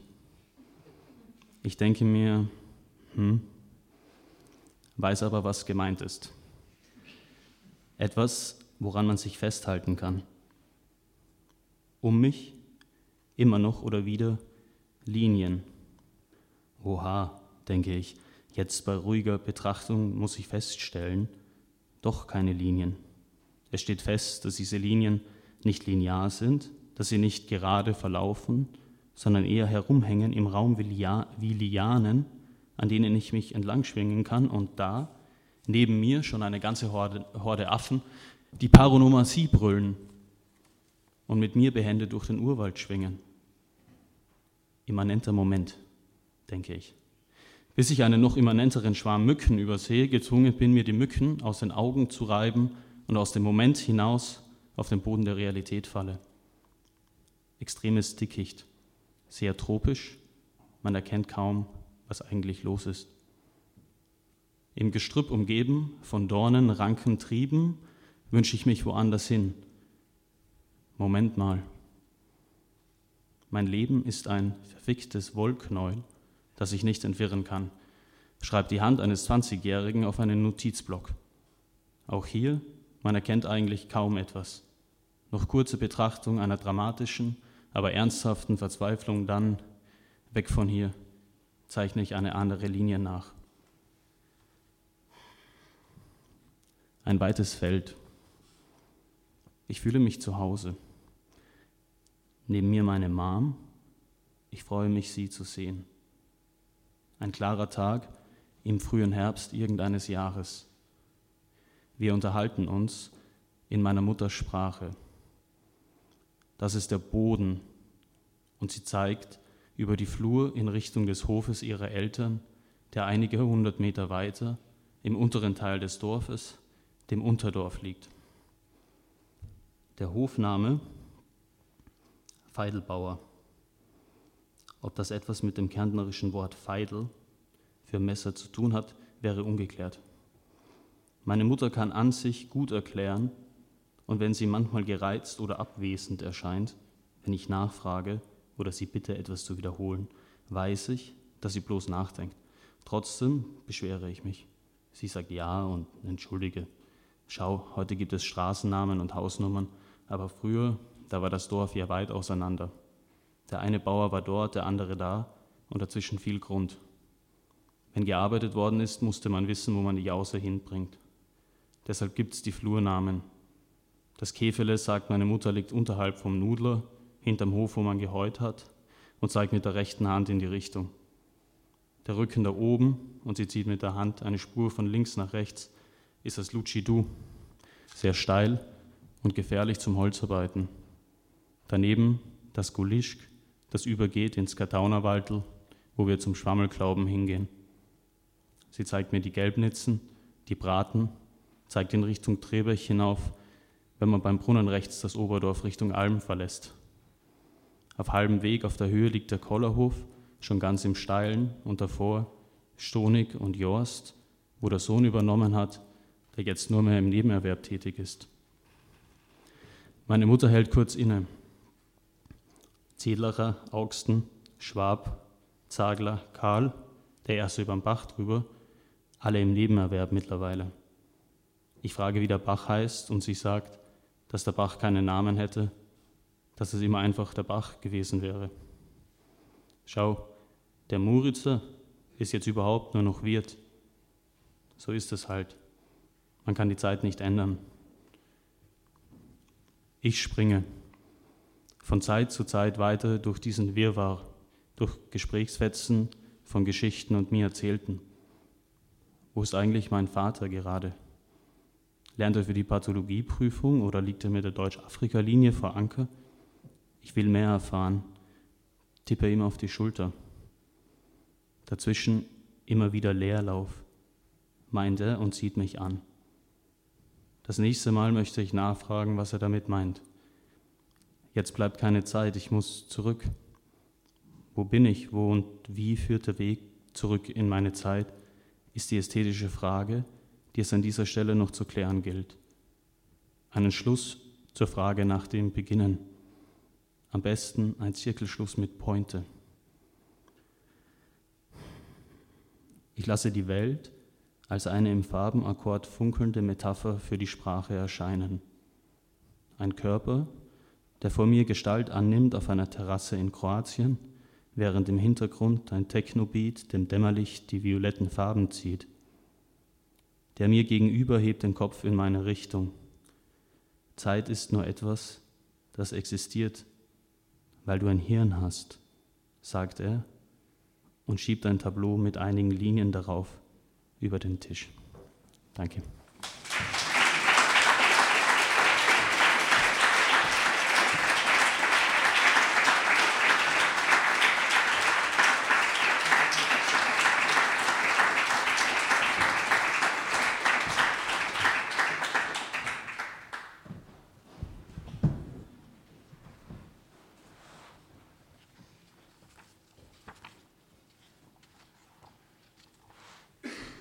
Abhanden kommen. 1. Die Männer sitzen in ihren Waren wie in Nestern oder großen Kokons. Ausgeburten von Leder und Wolle gehören den Dingen ebenso, wie sie ihnen gehören. Dass ein Land ein solches Übermaß an nackten Dingen in die Welt gebiert. Die Dinge sind zu allen Seiten gleich, verschieden nur die Gesichter darin. Was es gibt, gibt es immer vielfach. In die Gassen zu gehen bedeutet, unter die Dinge zu gehen, Heute unter die Gewürze, morgen unter die Körbe, die als weite Felder oder krumme Säulen stehen. Ich wollte die Gassen kennenlernen, doch ich kam nicht über die Dinge hinaus. Den Süßigkeitenhändler, den seine Berge an Zucker zu begraben drohten. Die kauernde Alte, die Winzigkeiten feilbot. Nicht mehr als zwei, drei Äpfel auf einem Taschentuch. 2. Zwischen der Stadt und dem Meer sind Mensch und Boden sich einig geworden. Wie abgebrochene Zähne stehen Mauern in der Landschaft von derselben Farbe wie die Wüste, die sie umgibt. Die Menschen halten an ihren Böden fest, streichen nach und nach auch die neuen Mauern aus Stein und Beton Wüstenfarben. Jetzt zieht ein Flussbett seine Furchen, es tummelt sich darum, was leben will, die Grenze von grün zu rot wie mit dem Lineal gezogen nahe der Küste die ersten weißen Häuser. Sie scheinen selbst erstaunt über ihre Farbe, sind aus Papier, vorsichtig auf den Grund gesetzt, anstatt aus ihm erwachsen. Ich atme mit Vorsicht, berühre nichts, sehne mich nach Wänden, die himmelstrebender Boden sind. 3. Die Tagine ist ein vielschichtiges Essen, ebenso verhüllt wie das meiste in diesem Land und ebenso erst nach und nach zu begreifen. Zuerst der Geruch aus der Küche, dann das Brutzeln, wenn sie auf dem Tisch steht, aber noch unter dem spitzen Deckel aus Ton verborgen bleibt. Nachdem er gehoben ist, ein langsames Herantasten. Mit dem Brot wird das Gemüse abgetupft, Saft und Geschmack darin aufgesogen. Schichtweise Karotte, Zucchini, Kartoffel, zu innerst das Huhn. Es ist eine sorgfältige Art zu essen, die an das Betasten der zusammengeschnürten Hühner am Markt erinnert und daran, wie die Frauen das Brot reichen unter ihren Tüchern hervor. Die Leibe liegen schwer in der Hand wie kleine Körper. 4. Aus Zugfenstern betrachtet kommen einem die draußen Stehenden traurig vor. Wenn sie winken, in grünen Ebenen heranlaufen, auch die Bäume, die stehen bleiben Tag für Tag und Berge mit grobem Pinselstrich gemalt. Auf Reisen streicht man sich dünn über alles, das man zu verstehen versucht, legt sich weit über die Dinge, weil sie nicht in einen selbst hineinpassen und bleibt vor dem Ausblick verlegen zurück. Andernorts aus einem Busfenster betrachtet, ein Junge im Rollstuhl stößt sich mit zwei krummen Beinen rückwärts über einen belebten Platz geweint, aber nicht ausgestiegen. Wer weiß, wann der nächste Bus geht. 5. Es gibt kaum Fenster. Die wenigen, die man sieht, sind vergittert, nie blickt jemand daraus hervor. Es ist, als sprechen sich die Häuser ihr Leben in die eigenen Innereien. Sie stehen geduckt, meist einstöckig und ganz und gar Mauer. Man würde vergessen, dass die Seiten der Gassen nicht nur Wände sind, wären sie nicht hier und da von einer prachtvollen Tür durchstoßen. Dahinter vermutet ein kühler Innenhof, auf den das Haus seine Blicke richtet, halb hoch verfließt ein Geruch von Wasser. Dann das Dach, eine himmelgerichtete Ausstülpung des Privaten, mit Unterhemden und Leintüchern behangen. Hier sieht man in die Ferne, um nicht die umliegenden Dächer mit Blicken zu streifen. Es ist das Reich der Frauen, doch auch sie sind nur selten zu sehen. Als würde das Haus selbst vor seiner Innenwelt in den Ausblick flüchten. 6. Fünfmal täglich erfüllt sich die Luft mit einem Rauschen. Es beginnt in der Ferne und man kann noch nicht sicher sein, was es ist. Dann erheben sich Stimmen zu allen Seiten, manche inbrünstig, manche bellend und niemals gleichzeitig, sodass ihre Worte bald nur noch ein Geräusch sind, das in den Himmel aufsteigt, während die Menschen ihre Stirn zu Boden senken. Vielleicht steht man auf einer Brücke, sitzt bei einem Essen oder wacht in frühen Morgenstunden bei Dunkelheit und Obwohl die Stimmen einem nichts bedeuten, bleibt in der Erinnerung jeder Moment zu einem Standbild erstarrt, bei dessen Betrachtung sich ein Wunsch leise regt. Die Stille kommt schlagartig. Einige Minuten später ein letzter Rufender. Er klingt verschlafen und betet hastig. Sieben. In den Gängen des Teppichmarktes dämmert es zu jeder Tageszeit. Man tritt aus der Sonne in die staubschwere Luft, wo die Teppiche in hohen Hallen bis unter die Decken stehen. Sie verschlucken das Geräusch der Schritte auf dem steinernen Boden, jedes Gehen wird lautlos und heimlich. Eine stumme Farbenpracht hat etwas Erschreckendes an sich. Ich schaue die Märkte leer, es sprießen verschwenderisch die Gedanken im Kopf. Sie klingen lauter, wenn man den eigenen Schritt nicht hört. Acht. Als gähnender uralter Schlund erstreckt sich der jüdische Friedhof der Stadt. Die Gräber sind Backenzähne aus Stein, weiß verputzt und so niedrig, dass man sich die Zehen daran stößt. Sie tragen keinen Namen, die Lebenden sind ihnen gleichgültig. Nichts hier ist für jene gebaut, die aufrecht stehen, nichts dazu da, ihnen zu gefallen. Man möchte heimlich über diesen Ort hinweggehen wie ein tagscheues Tier. Stattdessen muss man zwischen den starren Zähnen stolpern seinen Weg suchen. Schau nur, auch hier werden Gräber wachsen, drängt sich eine Zeile auf. Nachts träume ich von Schakalen, die dicht über dem Boden davonhuschen.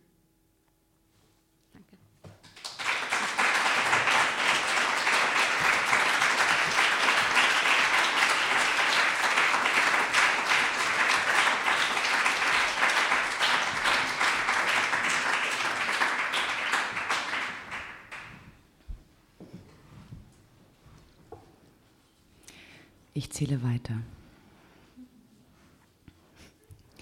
I1.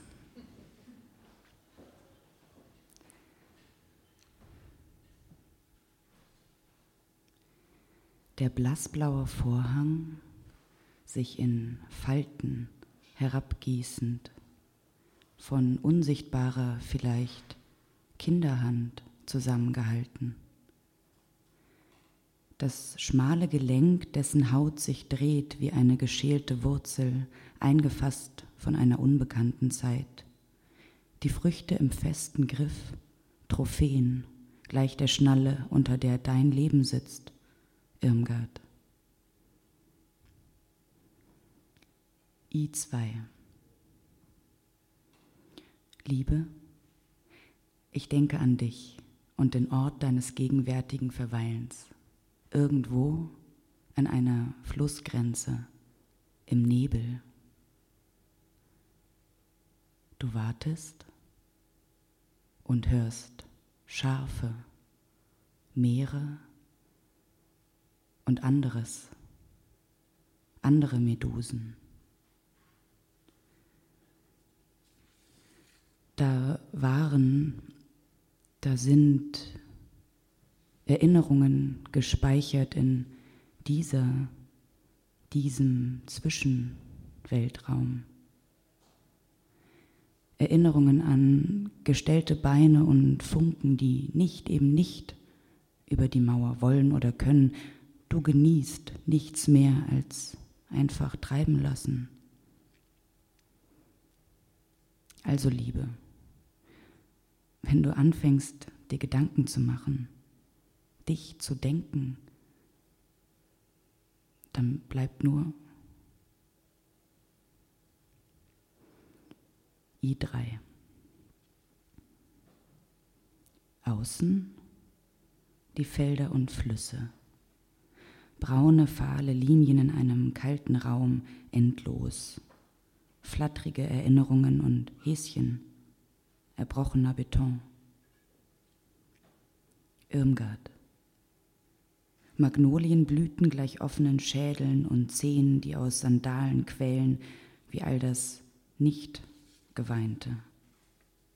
Ordentlich drapiert, hoffnungsvoll und einsam.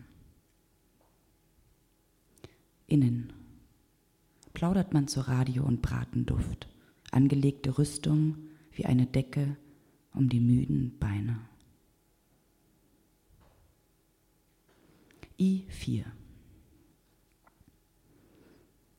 Am Bogen des Berges ein Diadem, glitzernd gleich Erinnerung, liegt dort in dunkler Mulde der Schatten, ein Glanz, ein letzter, gleicht nach Sehnsucht, nach Wärme.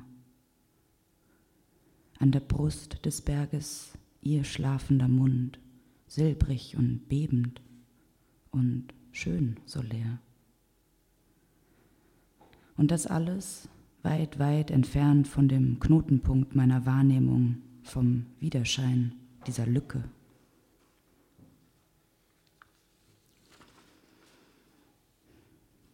I5 Irmgard kratzt sich mit dem rot lackierten Nagel des linken Zeigefingers am Oberschenkel, der unter der hochgeschobenen dunkelgrünen Stoffhose weiß hervorsticht, als gegenüber einer der Bauarbeiter daneben tritt und drei Meter tief durch das Gerüst stürzt, während im Erdgeschoss des Hauses auf der Rückseite der Baustelle in einer kleinen dunklen Wohnung jemand sehnsüchtig einem verzweifelten Orgasmus nachjagt. Eine alte Frau geht schimpfend mit einem rosafarbenen Roller an der ersten und einem rosafarbenen Mädchen an der zweiten Hand vorbei. Ihr entgegenkommen mit hastigen Schritten zwei Männer in dunklem Anzug, die sich eigentlich lieber gegenseitig in den Arm nehmen würden, als sich um ihre klobigen Aktentaschen zu schlingen. Und mit schreiender Sirene rast ein Krankenwagen die leere Straße herunter. Die Sonne scheint, eine Frühlingssonne, die durch die verkniffenen Augen der Wartenden an der Haltestelle sticht und langsam hebt der Kran über dem halbfertigen Gebäude zwei lange rotbraune Rohre in den klaren Himmel, wirft den endlosen Schatten in Irmgards Gesicht, so wie der Einsame in seinem kühlen Zimmer eine speckige Decke über den erschlafften Penis zieht und sich langsam auf die Seite dreht. Irmgard hat die hohen Stiefel ausgezogen und beobachtet die blasse Spinne, die über das von der Feuchtigkeit des Winters dunkel gewordene Holz läuft, legt die Spitze des linken Zeigefingers, unter dessen Nagel noch ein paar Schuppen des Oberschenkels hängen, in die Bahn des Tierchens, und im Moment, da dieses ausweichen will, zerdrückt sie den durchsichtigen Leib und betrachtet die Kuppe auf der Suche nach dem kleinen Herz. Im blendend weißen Licht tanzen Birkenpollen. Ein schöner Nachmittag, findet Irmgard, dreht bedächtig eine Strähne des langen Haars zu einem Knoten und stellt sich vor, wie die schweren Betongewichte am Ende des Krans herausrutschen, lautlos zu Boden stürzen und all das neu gebaute zu Staub zerlegen, jeden Menschen dort zermalmen und nur der drei Meter tief gefallene Arbeiter nicht Opfer dieser Idee wird. Ihn würde Irmgard dann heiraten. In der grauen Wohnung des Sehnsüchtigen und der dürfte zuschauen bei der Hochzeitsnacht und wäre vielleicht nicht mehr so einsam, während die Sonne langsam.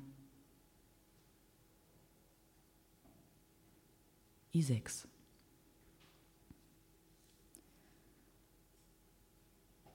Im Wind Erinnerungen an den Wind an verwehte Wellen, die schäumen wollen und nicht können, an ein unruhiges und zugleich glattes Meer. Das Windspiel wirbelt umher, klingt gar nicht mehr wie ein Spiel, sondern spielt Wahnsinn und macht Wahnsinn. Der weiße Vorhang vor dem halb geöffneten blauen Tor bläht sich in die waagerechte und 1171 Einheiten weiter hängt ein anderer, ein vom Regen schwerer, vor einer alten, bald aus den Angeln fallenden Holztür. Blau ist diese auch. I7. Ein Grau, eine Kante, ein leeres Feld, eine Idee, rot. Es wird geschrien und mit aufgerissenem Mund der Endlichkeit der Raum genommen, dir schreit das Bund zu sehr aus den Augen, eine Kante, ein Kreisel und immer dein Irmi, Irmi, Irmi in meinem Haar. Eine Welle, ein Blau, eine Irritation, die Zeit nie linear rufst du mir zu und bildest Zirkel aus Fingern, Ein Rütteln durchfährt, eine Kante, ein Grau, keine Idee und immerzu dein Irmi, Irmi, Irmi in meinem Haar. I8. Am Ende war das hell, noch immer schwarz und verschlossen, Verschluss. Wir befinden uns doch aber näher an der Wand als mit dem Rücken zu. Denk doch an damals und die ersten Schritte auf sich festigendem Boden. War das nicht wie Erwachen aus tiefstem Schlaf? Nein, ich habe damals nicht geträumt. Nein, wir haben in die Sonne gestarrt, obwohl Mutter sagte. Sie lachte und lachte und lachte und es kostete alle Kraft, nicht zu verfallen, nicht in die Falle hineinzugeraten, nicht hineinzufolgen. Oh, wir wollten. Aber der Blick ging zu tief. Und Irmgard schwieg. Danke. Äh,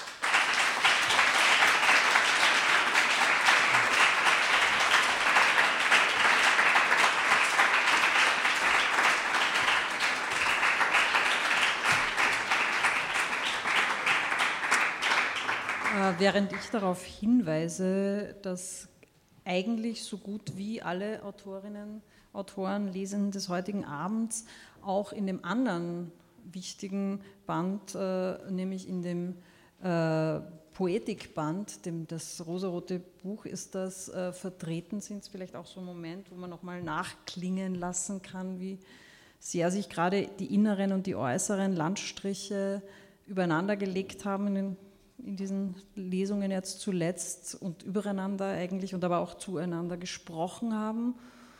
Und es ist keine Überleitung äh, zu den beiden äh, kommenden Autoren, die jetzt noch Autoren, Autorin und Autor, die jetzt noch lesen werden, nämlich Dora Koderholt und Florentin Berger-Monit.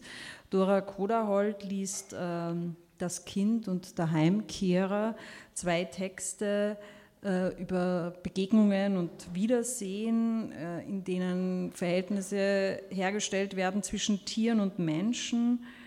Ähm, und auch hier wieder Stichwort Einverleibung, äh, gibt es den Traum, dass man das Meer verschlucken könnte, aber vielleicht nicht wirklich ganz verdaut, bevor es dann zu, äh, über den Weltschmerz zu einer Geburt kommt, also Einverleibung und dann Schöpfung. Und als äh, abschli also abschließend Florentin Berger-Monit mit Das Ziegenbämmerl.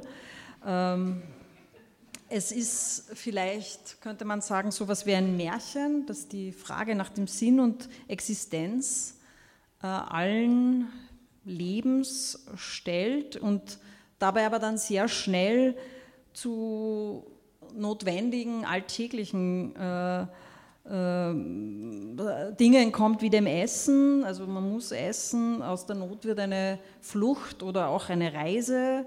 Äh, sich alles einzuverleiben und zuletzt auch sich selbst, äh, führt uns dann eben wieder zum Schreiben, Erzählen, zum Fressen, nicht zahlen können, dafür aber erzählen wollen.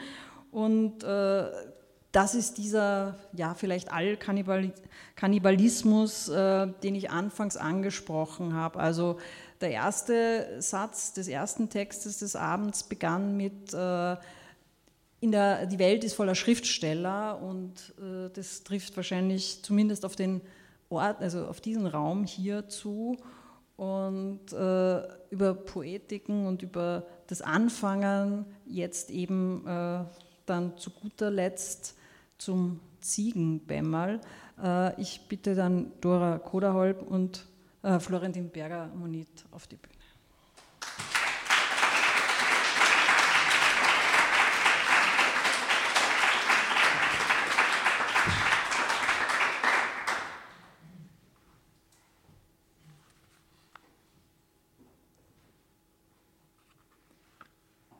Der Heimkehrer. Komme aus Russland. Denkst du, dein Österreich ist etwas Besonderes? Trottel. Sieben Millionen Österreicher und äquatorlanges Maul. Knopfdruck und Österreich kann mit einem Staubsauger aufgesaugt werden. Fresse, du Idiot. Klarer Fall von Fehlgriff war diese Bude. Sie war zwar hell, aber hässlich, und das war eine schlechte Kombination. Zwei Tage in der Woche wohnte er hier. Es war eine Zwei-Tage-Wohnung, auch die fünf anderen Tage der Woche. Budapest war ein Loch, Wien war ein Loch, Bratislava war ein Loch, die ganze Welt ein Loch. Die heilige Dreifaltigkeit der Löcher erbot sich ihm als stets im Stillstand nicht ruhendes, sondern unzufrieden hektisches Pflaster. Es geschah nichts und nur das geschah und es schien niemandem zu gefallen. Er war Tischler in der kleinsten Stadt Österreichs, die sich administrativ noch als Stadt deklarieren durfte, geboren. Vielleicht wäre alles ganz anders gekommen, wenn Friedberg eine Marktgemeinde gewesen wäre. Friedberg war noch immer zu Hause. Dort hatte er eine Frau, zwei Kinder und einen Garten. Er pendelte zwischen drei Städten, die er hasste, betreute Kunden, die ihn hassten, schlief mit Frauen, die sich hassten, mal davor, mal danach. Das eine Semester Philosophie, damals 94, hatte sein Leben verändert. So wurde aus einem Tischler ein begehrter Innenarchitekt mit einer philosophischen Abhandlung zur politischen Bedeutung von Holz auf seiner Website. Bratislava 05, irgendein Tag im Mai. Schweiß in den Koronargefäßen, so fühlte es sich an. Alles pumpte, alles Walzer. Eins, zwei, drei, eins, zwei, drei. Beethovens Fünfte greifbar, durchsichtiger, durchsichtiger als ein Kinderbuch. Er war in sich, außer sich, und das nach nur einmal ziehen. Bratislava war vielleicht doch noch am erträglichsten im zentralöstlichen Scheißhaufen dieser Scheißstätte. Die Sonne sank schnell und er spürte im Tempo seine Entgleisung. In ihrer Härte knallte sie Schatten auf dem Balkon, auf dem nur die Katze pisste. Am Tisch lag die New York Times. Er verstand jetzt die Überschriften. Seine Frau rief manchmal an, dann spürte er wieder die Nähe zu diesem Dialekt und seinen Ekel vor diesem Leben. Um sieben hatte er ein Scheduled Dinner im Czerny Volk. Adeliger, ein Yachtinnenausbau für ein Schiff, das es noch nicht gab. Martina, seine Frau, sie bohrte sich ihm in den Sinn. Gestern hatte er mit einer Sex, die hatte ihre Stimme, das hatte ihm wehgetan. Er zehrte an diesem Schmerz, als gäbe, etwas Edles, als gäbe es etwas Edles in der Wunde. Auf dem Klo fiel ihm ein, dass er 39 war und nie seine Frau geheiratet hatte. Damals war es ein Skandal gewesen, genauso wie Martine, diese Frau mit dem ordinären Namen. Nächtelang waren sie wach geblieben und hatten sich die Augen ausgestochen in einem Wall von Betäubung. Erst 16 und schon so kaputt, nicht mal zählen konnte er danach nicht mehr bis heute nicht. Beide Waisen unter der Aufsicht seines Onkels, der sich erbarmte und beide Augen verschloss, weil er wusste, dass diese wüste Gier nach Leben in den beiden nie zu zähmen war. Darum sie zwar gefunden. Martina wollte immer weg, von Anfang an hatte sie es so beschlossen. Jeder in der Stadt glaubte es ihr, glaubte ihr alles, wenn sie nur den Mund aufmachte, denn ihre Wörter stachen scharf und ihr Blick brach einen. Sie vermied jeden Ton zu viel, verabscheute die anderen, wenn sie sich selbst in ihnen sah, nahm Abstand, denn niemand hatte sie je verstanden. Er machte den Fernseher an, die Stille war dumpf, die Stimmen brachten seine Kopfhaut zum Zucken, es juckte hinter den Ohren. Das Handy hallte am Marmortisch. Einmal, zweimal. Er ging nicht ran. Noch fünfmal, dann war es wieder aus. Er beutelte sich unwillkürlich mit einer sanften Befriedigung, jeder Nerv und sein Ende so nah. Beuteltier, Beutegier. Erbautes Tier kam ihm in den Sinn. Sein Meisterwerk, ein hölzerner Pfau, ein Beistelltisch. Martina hasste das Stück. Sie hatte es bemalt in Pastelltönen, dann einen Pfau geschlachtet und sein Blut darüber geleert. Anschließend Bewerbung an der Kunstakademie in Wien und am Beaux-Arts in Paris. Doch es wurde nichts und die Wohnung stank erbärmlich auch noch fünf Monate später. Wieder das Handy, wieder klingeln, einmal, zweimal, dreimal, Ende. Dann gleich wieder. So verbraucht sank er Hände voran auf den Tisch. Ihm stieg die Galle in die Speiseröhre, zwei Tage nichts gegessen. Als er den Anrufer sah, beutelte es ihn wieder. Jonas, sein Nachbar aus Friedberg. Die Grenze zwischen Wirklichkeit und Traum verschwommen. Jonas? Ja, du, wie geht's dir? Servus. Ist, ihr wollt nur fragen, die Martina, ist die mit dir verreist? Nein, wieso? Ist sie nicht zu Hause? Ich weiß nicht, nein, ich nur, ich hab sie so, schon sicher Wochen nicht mehr gesehen. Die Birgit und ich, weißt, wir machen uns nur Sorgen, weißt eh, die Kinder hat's wieder zu ihrer Freundin geschickt. Roter Hörer. Es flimmerte, ihm wurde schwarz vor Augen, er brach sich auf den Marmortisch auf die New York Times.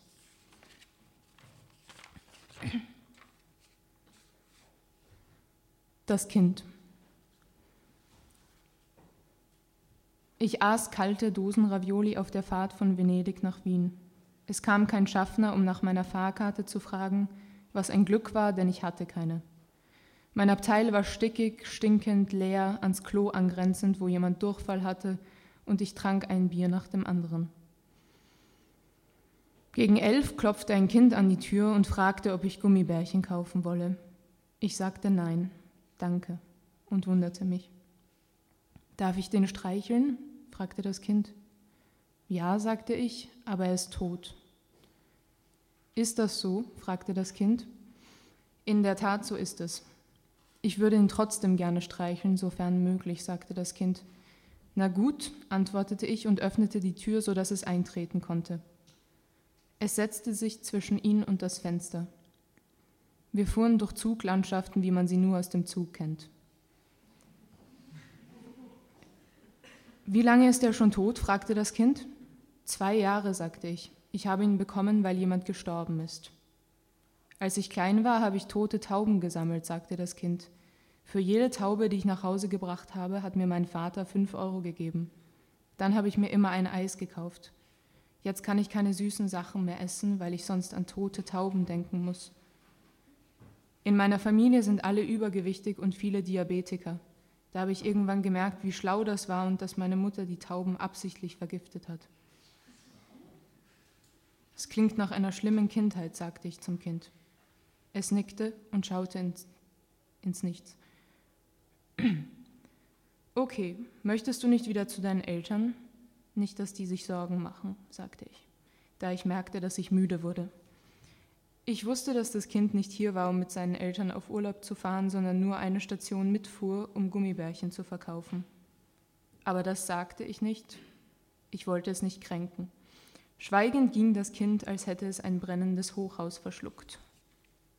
Langsam nachdenkend streichelte ich zum ersten Mal seit zwei Jahren den Fuchs, der ausgestopft und genauso wie ich ohne Fahrkarte auf Sitz 82 mit mir nach Wien fuhr. Ich fiel in einen unruhigen Schlaf und träumte, dass ich ein Stück vom Meer verschluckt hatte, aber nicht verdauen konnte, weshalb es nun aus meiner rechten Wange leckte. Auf der linken Seite aber konnte es nicht raus und das juckte wie verrückt und machte mich völlig fertig, sodass meine Mutter mit mir zum Arzt gehen musste, wofür ich mich schämte. Auf dem Weg ins Krankenhaus haben wir uns verlaufen und dann bin ich aufgewacht und es war zwölf und ich musste an meine Mutter denken. Wir wohnten in einer, in einer Dreizimmerwohnung, deren Wände blau gestrichen waren. Es war ein dunkles Blau, meine Mutter wollte das so haben, denn sie hatte gelesen, dass Blau Ruhe vermittelt und sie war immer unruhig gewesen. Je unruhiger sie wurde, desto mehr klammerte sie sich am Blau. Meine Mutter fing an, mir blaue Kleidung zu kaufen, wenn es möglich war. Sie fing an, Einrichtungsgegenstände zu verbannen, die explizit unblau waren. Gelbe oder rote zum Beispiel. Grün war in Ordnung, zumal es ja zumindest teilweise blau war. Genauso verhielt es sich mit lila. Einmal fragte ich sie, willst du, wenn du tot bist, dass man deine Asche ins Meer streut? Da das Meer mir zu dem Zeitpunkt als größter und berühmtester blauer Körper bekannt war. Sie sagte nein, denn bevor ich sterbe, will ich besser und blauer sein als das Meer. Ich werde dem Meer Konkurrenz machen. Meine Mutter war Bademeisterin und arbeitete bis April 1995 im städtischen Jörgerbad, dem ältesten erhaltenen Hallenbad der Stadt Wien. Wir kamen nach Piacenza und die Augen des Fuchses leuchteten. Kurz dachte ich, er sei vielleicht erfreut. Dann erkannte ich, dass er nur die Laternen reflektierte. Robert rief an und fragte, ob ich ihn sehen wolle. Gerade nicht, sagte ich, es ist so stressig im Moment. Was machst du denn? Ich fahre einen Fuchs nach Wien. Ob das eine Automarke sei? Nein, ein Tier, im Zug, mit mir. Verarsch mich nicht. Du kannst doch einfach Nein sagen, wenn du mich nicht sehen willst. Habe ich ja. Gute Nacht. 1996 ist mein Vater zurück nach Venedig gezogen und hat den Fuchs mitgenommen. Tot und stinkend in einem Plastiksackerl. Er wollte nur nach Hause. Ich habe diese ganze Fuchsgeschichte nie verstanden. Woher, woher er kam, warum mein Vater ihn ausstopfen ließ und so weiter. Erst nachdem mein Vater schon dreimal hätte sterben können, hat er mir erzählt, warum es diesen Fuchs gab. Ausgetrocknet ist er im Bett gelegen. Ich habe nur darauf gewartet, dass er vergisst, wie man atmet, damit aus meiner Angst endlich Trauer werden kann. Dann habe ich ihn nach dem Fuchs gefragt, weil ich nicht wusste, was ich fragen sollte. Alles, was mir durch den Kopf ging, erschien unpassend. Ob er gerne noch länger gelebt hätte, was er am meisten vermissen würde, ob er wirklich auch jetzt noch an den Himmel glaubte. Deine Mutter hatte eine Fehlgeburt, fünf Jahre bevor du geboren wurdest. Sie war schon im siebten Monat, da trat ein tödlicher Herzfehler beim Kind auf. Sie musste es tot austragen. Am Tag, als wir aus dem Krankenhaus nach Hause durften, sah deine Mutter einen kleinen verletzten Fuchs vor unserer Haustür. Ich dachte zuerst, sie ist wahnsinnig geworden. Aber dann sah ich ihn auch. Sie bestand darauf, dass wir ihn mit ins Haus nahmen und uns um ihn kümmerten. Gott, wie ich Tiere eigentlich hasse. Aber ich musste das ja irgendwie tun bei all dem, was deine Mutter gerade durchgemacht hatte. Er ist dann irgendwie so ein Haustier geworden, deine Mutter hat ihn sehr geliebt. Und einer ihrer letzten Wünsche war, dass man ihn ausstopfen sollte. Ich fand das grauslich und noch dazu sündteuer. Aber was hätte ich tun sollen? Jetzt habe ich mich mit dem Gedanken angefreundet, dass so vielleicht ihr Schmerz verewigt bleibt, der auch nicht vergessen werden soll. Aber eigentlich finde ich es noch immer ziemlich dumm. Um 6 Uhr erwachte ich kurz vor Wels. Der Fuchs war weg. Ich fing zu weinen an. Danke.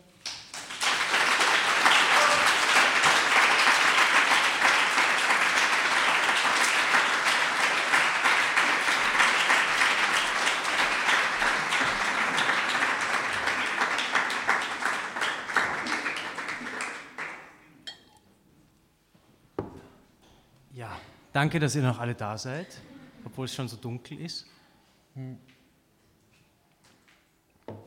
Ah. Das Ziegenbämmerl, zu Deutsch der kugelförmige Kot der Ziege.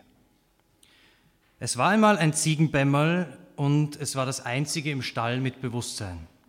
Das machte das Ziegenbämmerl unglücklich und erfüllte es mit der Angst, es könnte von der Erzeugerziege zerstampft werden, wie seine Brüder und Schwestern rundherum. Das war kein Leben hier für das kleine schwarze Kügelchen. Von draußen konnte es Wind hören und manchmal, wenn er ganz fest ging und durch das speckige, verklebte Stroh fegte, spürte es ihn sogar. Vorbei an seinen zerdrückten, gleichen und doch so fremden Artgenossen hüpfte es zur Tür. Es schlüpfte durch einen Spalt hinaus in die Freiheit. Ein schöner Wintertag.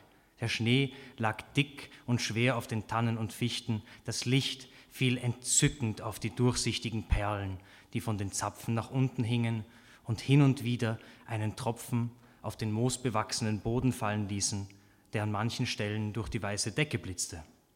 In kleinen Sprüngen suchte das Ziegenbämmerl nach einer Aufgabe, nach dem Sinn. Nicht unweit von dem Stall, aus dem es ausgebrochen war, fand es eine Hütte. Die Gastwirtschaft war halb voll und das Ziegenbämmerl setzte sich rasch an einen Platz am Fenster. Es konnte nicht glauben, wie weit es hier sehen konnte, bis ganz nach drüben zu den Gipfeln. Sie erinnerten das Ziegenbämmerl an das schiefe Gebiss der Erzeugerziege. Für einen kurzen Augenblick war es von Wehmut erfüllt. Doch dann kamen ihm wieder die Bilder des Grauens, der Isolation und Einzelhaft in den Sinn und die vielen Versuche, in dem Haufen kleiner, stinkender Kügelchen wenigstens eines zu finden, das so war wie es selbst, ein Gespräch zu führen mit einem denkenden, lebenden Wesen. Na, kleiner Scheißer, was darf ich dir denn bringen? Das war die erste fremde Stimme, die das Ziegenbämmerl in seinem ganzen Leben gehört hatte. Es war verzaubert und fragte doch ganz und gar nicht verlegen, ja, was habt ihr denn? Die Wirtschaft holte aus. Wir haben Schweinsbraten, Schnitzel, Hühnerhaxen, Grammelknödel. Das Ziegenbämmerl horchte auf. Grammelknödel? Das klingt schön rund, die nehme ich. Passt, kleiner Scheißer, einmal Grammelknödel, kommt sofort. Und das Ziegenbämmerl musste nicht lange warten, bis es drei saftige Grammelknödel vor sich stehen hatte. Sie schmeckten ihm vorzüglich. Viel besser als das Stroh und die Reste, die es im Stall manchmal der Erzeugerziege unter Todesnähe zwischen den Beinen herausgestohlen hatte. Am Ende leckte es noch das Fett aus der schwarzen Gusseisenpfanne und schmatzte laut. Na, kleiner Scheißer, magst noch was? Die Wirtschaft war äußerst zufrieden mit dem hungrigen Vielfraß. Wir hätten zur Nachspeise Palatschinken, Apfelringe, Scheiterhaufen, Topfenknödel und auch diesmal fackelte das Ziegenbämmerl nicht lang. Topfenknödel bitte, sagte es laut und bestimmt mit hoher Stimme. Einmal Topfenknödel sofort, kleiner Scheißer. Und da kamen sie auch schon, zwei Stück, duftend, weich, grad ein bisschen gatschig und größer als der größte Bruder, den das Ziegenbämmerl jemals unter den Hufen gesehen hatte. Na, gar nicht mehr so kleiner Scheißer. Die Wirtschaft hatte recht. Das Ziegenbämmerl war jetzt schon auf die stattliche Größe eines Topfenknödels herangewachsen. Stallgeruch verbreitete sich in der Hütte, mehrmals rümpften die Tischnachbarn ihre Nasen, hatten aber noch nicht kapiert, woher der Geruch kam. Magst noch was oder willst du schon zahlen? Das Ziegenbämmerl schaute verdutzt. Zahlen? Was ist denn bitte Zahlen? Schnell kippte das Lächeln der Wirtschaft und sie plusterte sich vor ihm auf. Das glaube ich ja jetzt nicht. Na, zahlen musst schon gar nicht mehr, so kleiner Scheißer, sonst kannst Teller waschen gehen. Das klang für das Ziegenbämmerl nach Folter. Heißes Wasser, Seife, Langeweile, nein, das war nichts für ihn. Mit neu gewonnener Kraft setzte es zu einem Sprung olympischen Ausmaßes an, schoss durch das Fenster und fiel auf den nordseitigen Abhang voller Schnee. Und wie das eben so ist, wenn etwas Rundes einen schneebedeckten Abhang hinunterrollt, wurde aus dem Ziegenbämmerl in Topfenknödelgröße schnell ein weißer Fußball. Und kurze Zeit später ein Globus mittlerer Größe. Mit irrsinniger Geschwindigkeit fegte es vorbei an den Bäumen, rollte grollend den Berg hinab und löste dabei zwei, drei kleine Lawinen von den gegenüberliegenden Hängen. Dann kam es auch schon ins Tal, und sah an einem Bach, der den Anfang eines Ortes markierte, ein paar Gänse am Wasser. Schnell schluckte es die Vögel und nahm an Masse zu. Dann rollte es in den Dorfkern und überraschte zwei Männer, die gerade aus dem Kiosk kamen, um Zigaretten zu kaufen. Die zwei waren ebenso schnell einverleibt, und fortan konnte man erkennen, dass die weiße Kugel aus einem klitzekleinen Loch oben qualmte, wenn sie sich über die Straßen bewegte. Das Ziegenbämmerl war entzückt von den bunten Häusern und der Weihnachtsdekoration, die an ihnen hing. Es konnte seine Augen nicht lösen von den bunten Girlanden und Lichterketten und dem Christkind aus Neonröhren, das am Rathaus hing. Und wie es da so rollte, mit dem Blick auf den Dächern, auf den Balkonen und Vorhängen, auf Fenstern und Möbeln, die es von außen in den Wohnungen sah, überfuhr es ein Auto und schluckte es im Ganzen. Daraufhin schwoll es sofort auf die Größe eines Kleintransporters an und setzte seine Reise fort. Es kam schnell voran. Im nächsten Dorf fraß es 14 Schulkinder, drei Postbusse und ein Einfamilienhaus. Dann ging es querfeldein. Ein Glück für die Bauern, dass die Felder nicht bestellt waren und die Erde hart gefroren. Das Ziegenbämmerl konnte sich nicht satt sehen an all der Schönheit, die die Welt ihm vorenthalten hatte. Es dachte nicht mehr an die Erzeugerziege, an seine Brüder und Schwestern oder an den Stall. Nur die Stimme der Wirtschaft, die erste Stimme, die es je gehört hatte, die klang noch engelsgleich in seinen Ohren nach. Es seufzte. Das Geräusch ließ kilometerweit die Kühe aufhorchen, bevor sie sich wieder schmatzend ihrem Futter widmeten. Dann kam es an eine Stadt. So etwas Großes hatte das Ziegenbämmerl noch nie gesehen. Das musste die größte Stadt sein, die es auf der Welt gab. Auf dem Schild, das es mitriss, stand St. Pölten. Das Landestheater Niederösterreich war schnell verschluckt, inklusive den Schauspielern, Technikern, Regisseuren und sogar dem kaufmännischen Direktor. Der Intendant hatte Glück, er war zu der Zeit gerade beim Friseur. Im Inneren des Ziegenbämmers kamen die verwirrten Menschen zusammen und fingen an, das Theater, die Bühne wieder aufzubauen. Das Ziegenbämmerl hatte jetzt die Größe eines mehrstöckigen Gemeindebaus und dementsprechend schnell kam es voran. Es schluckte Neulengbach, Pressbaum und einen großen Teil des Wienerwalds. Und als es bei Wien ankam, war es schon so groß, dass die ganze Stadt mit einer Umdrehung der Kugel vom Erdboden verschwunden war. Von den vielen Gastronomiebetrieben wurde dem Ziegenbämmerl übel. Also löschte es seinen Durst mit dem Neusiedlersee. Das half sehr. Dann setzte es seine Reise fort, probierte Teile von Ungarn, drehte sich nach Norden und kostete die ganze Slowakei und Tschechien. Nach Polen hätte das Ziegenbämmerl um einen Sitz in der UNO ansuchen können, wenn es denn von ihr gewusst hätte. Und nach und nach war ganz Europa endlich vereint. Ja, wo es auch hinkam, blieben nur noch kilometertiefe Furchen. Die Atlantiküberfahrt war ein Klacks für das Ziegenbämmerl. Nicht einmal ein Drittel seines Volumens musste dafür ins Wasser, während die Luft oben schon recht dünn wurde. Und so umrundete das kleine Kügelchen den Erdball bald in nur einer Umdrehung, bis es ihn zur Gänze geschluckt hatte. In den letzten Wochen hatten die Schauspieler und Techniker und Regisseure und auch der kaufmännische Direktor alle Neuankömmlinge willkommen geheißen. Der Wiederaufbau gelang. Es gab bereits wieder Städte, Seen, das Meer, Berge, Kunst, Politik, ja sogar schon Kriege, die im Inneren des Ziegenbämmers stattfanden. Und wenn es sich jetzt gleichmäßig um sich selbst und gleichzeitig um die Sonne drehte und dabei in die unendliche, ungreifbare Weite des Weltalls blickte, hörte es manchmal noch die Engelsstimme der Wirtschaft und schmeckte immer noch das Fett aus der schwarzen Gusseisenpfanne, das von den Grammelknödeln getropft war. Danke.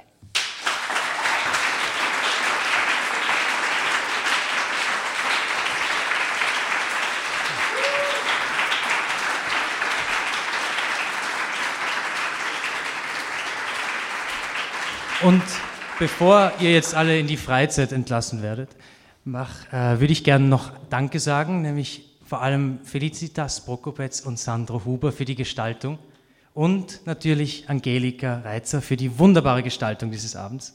Und wir haben noch eine Kleinigkeit für dich dabei.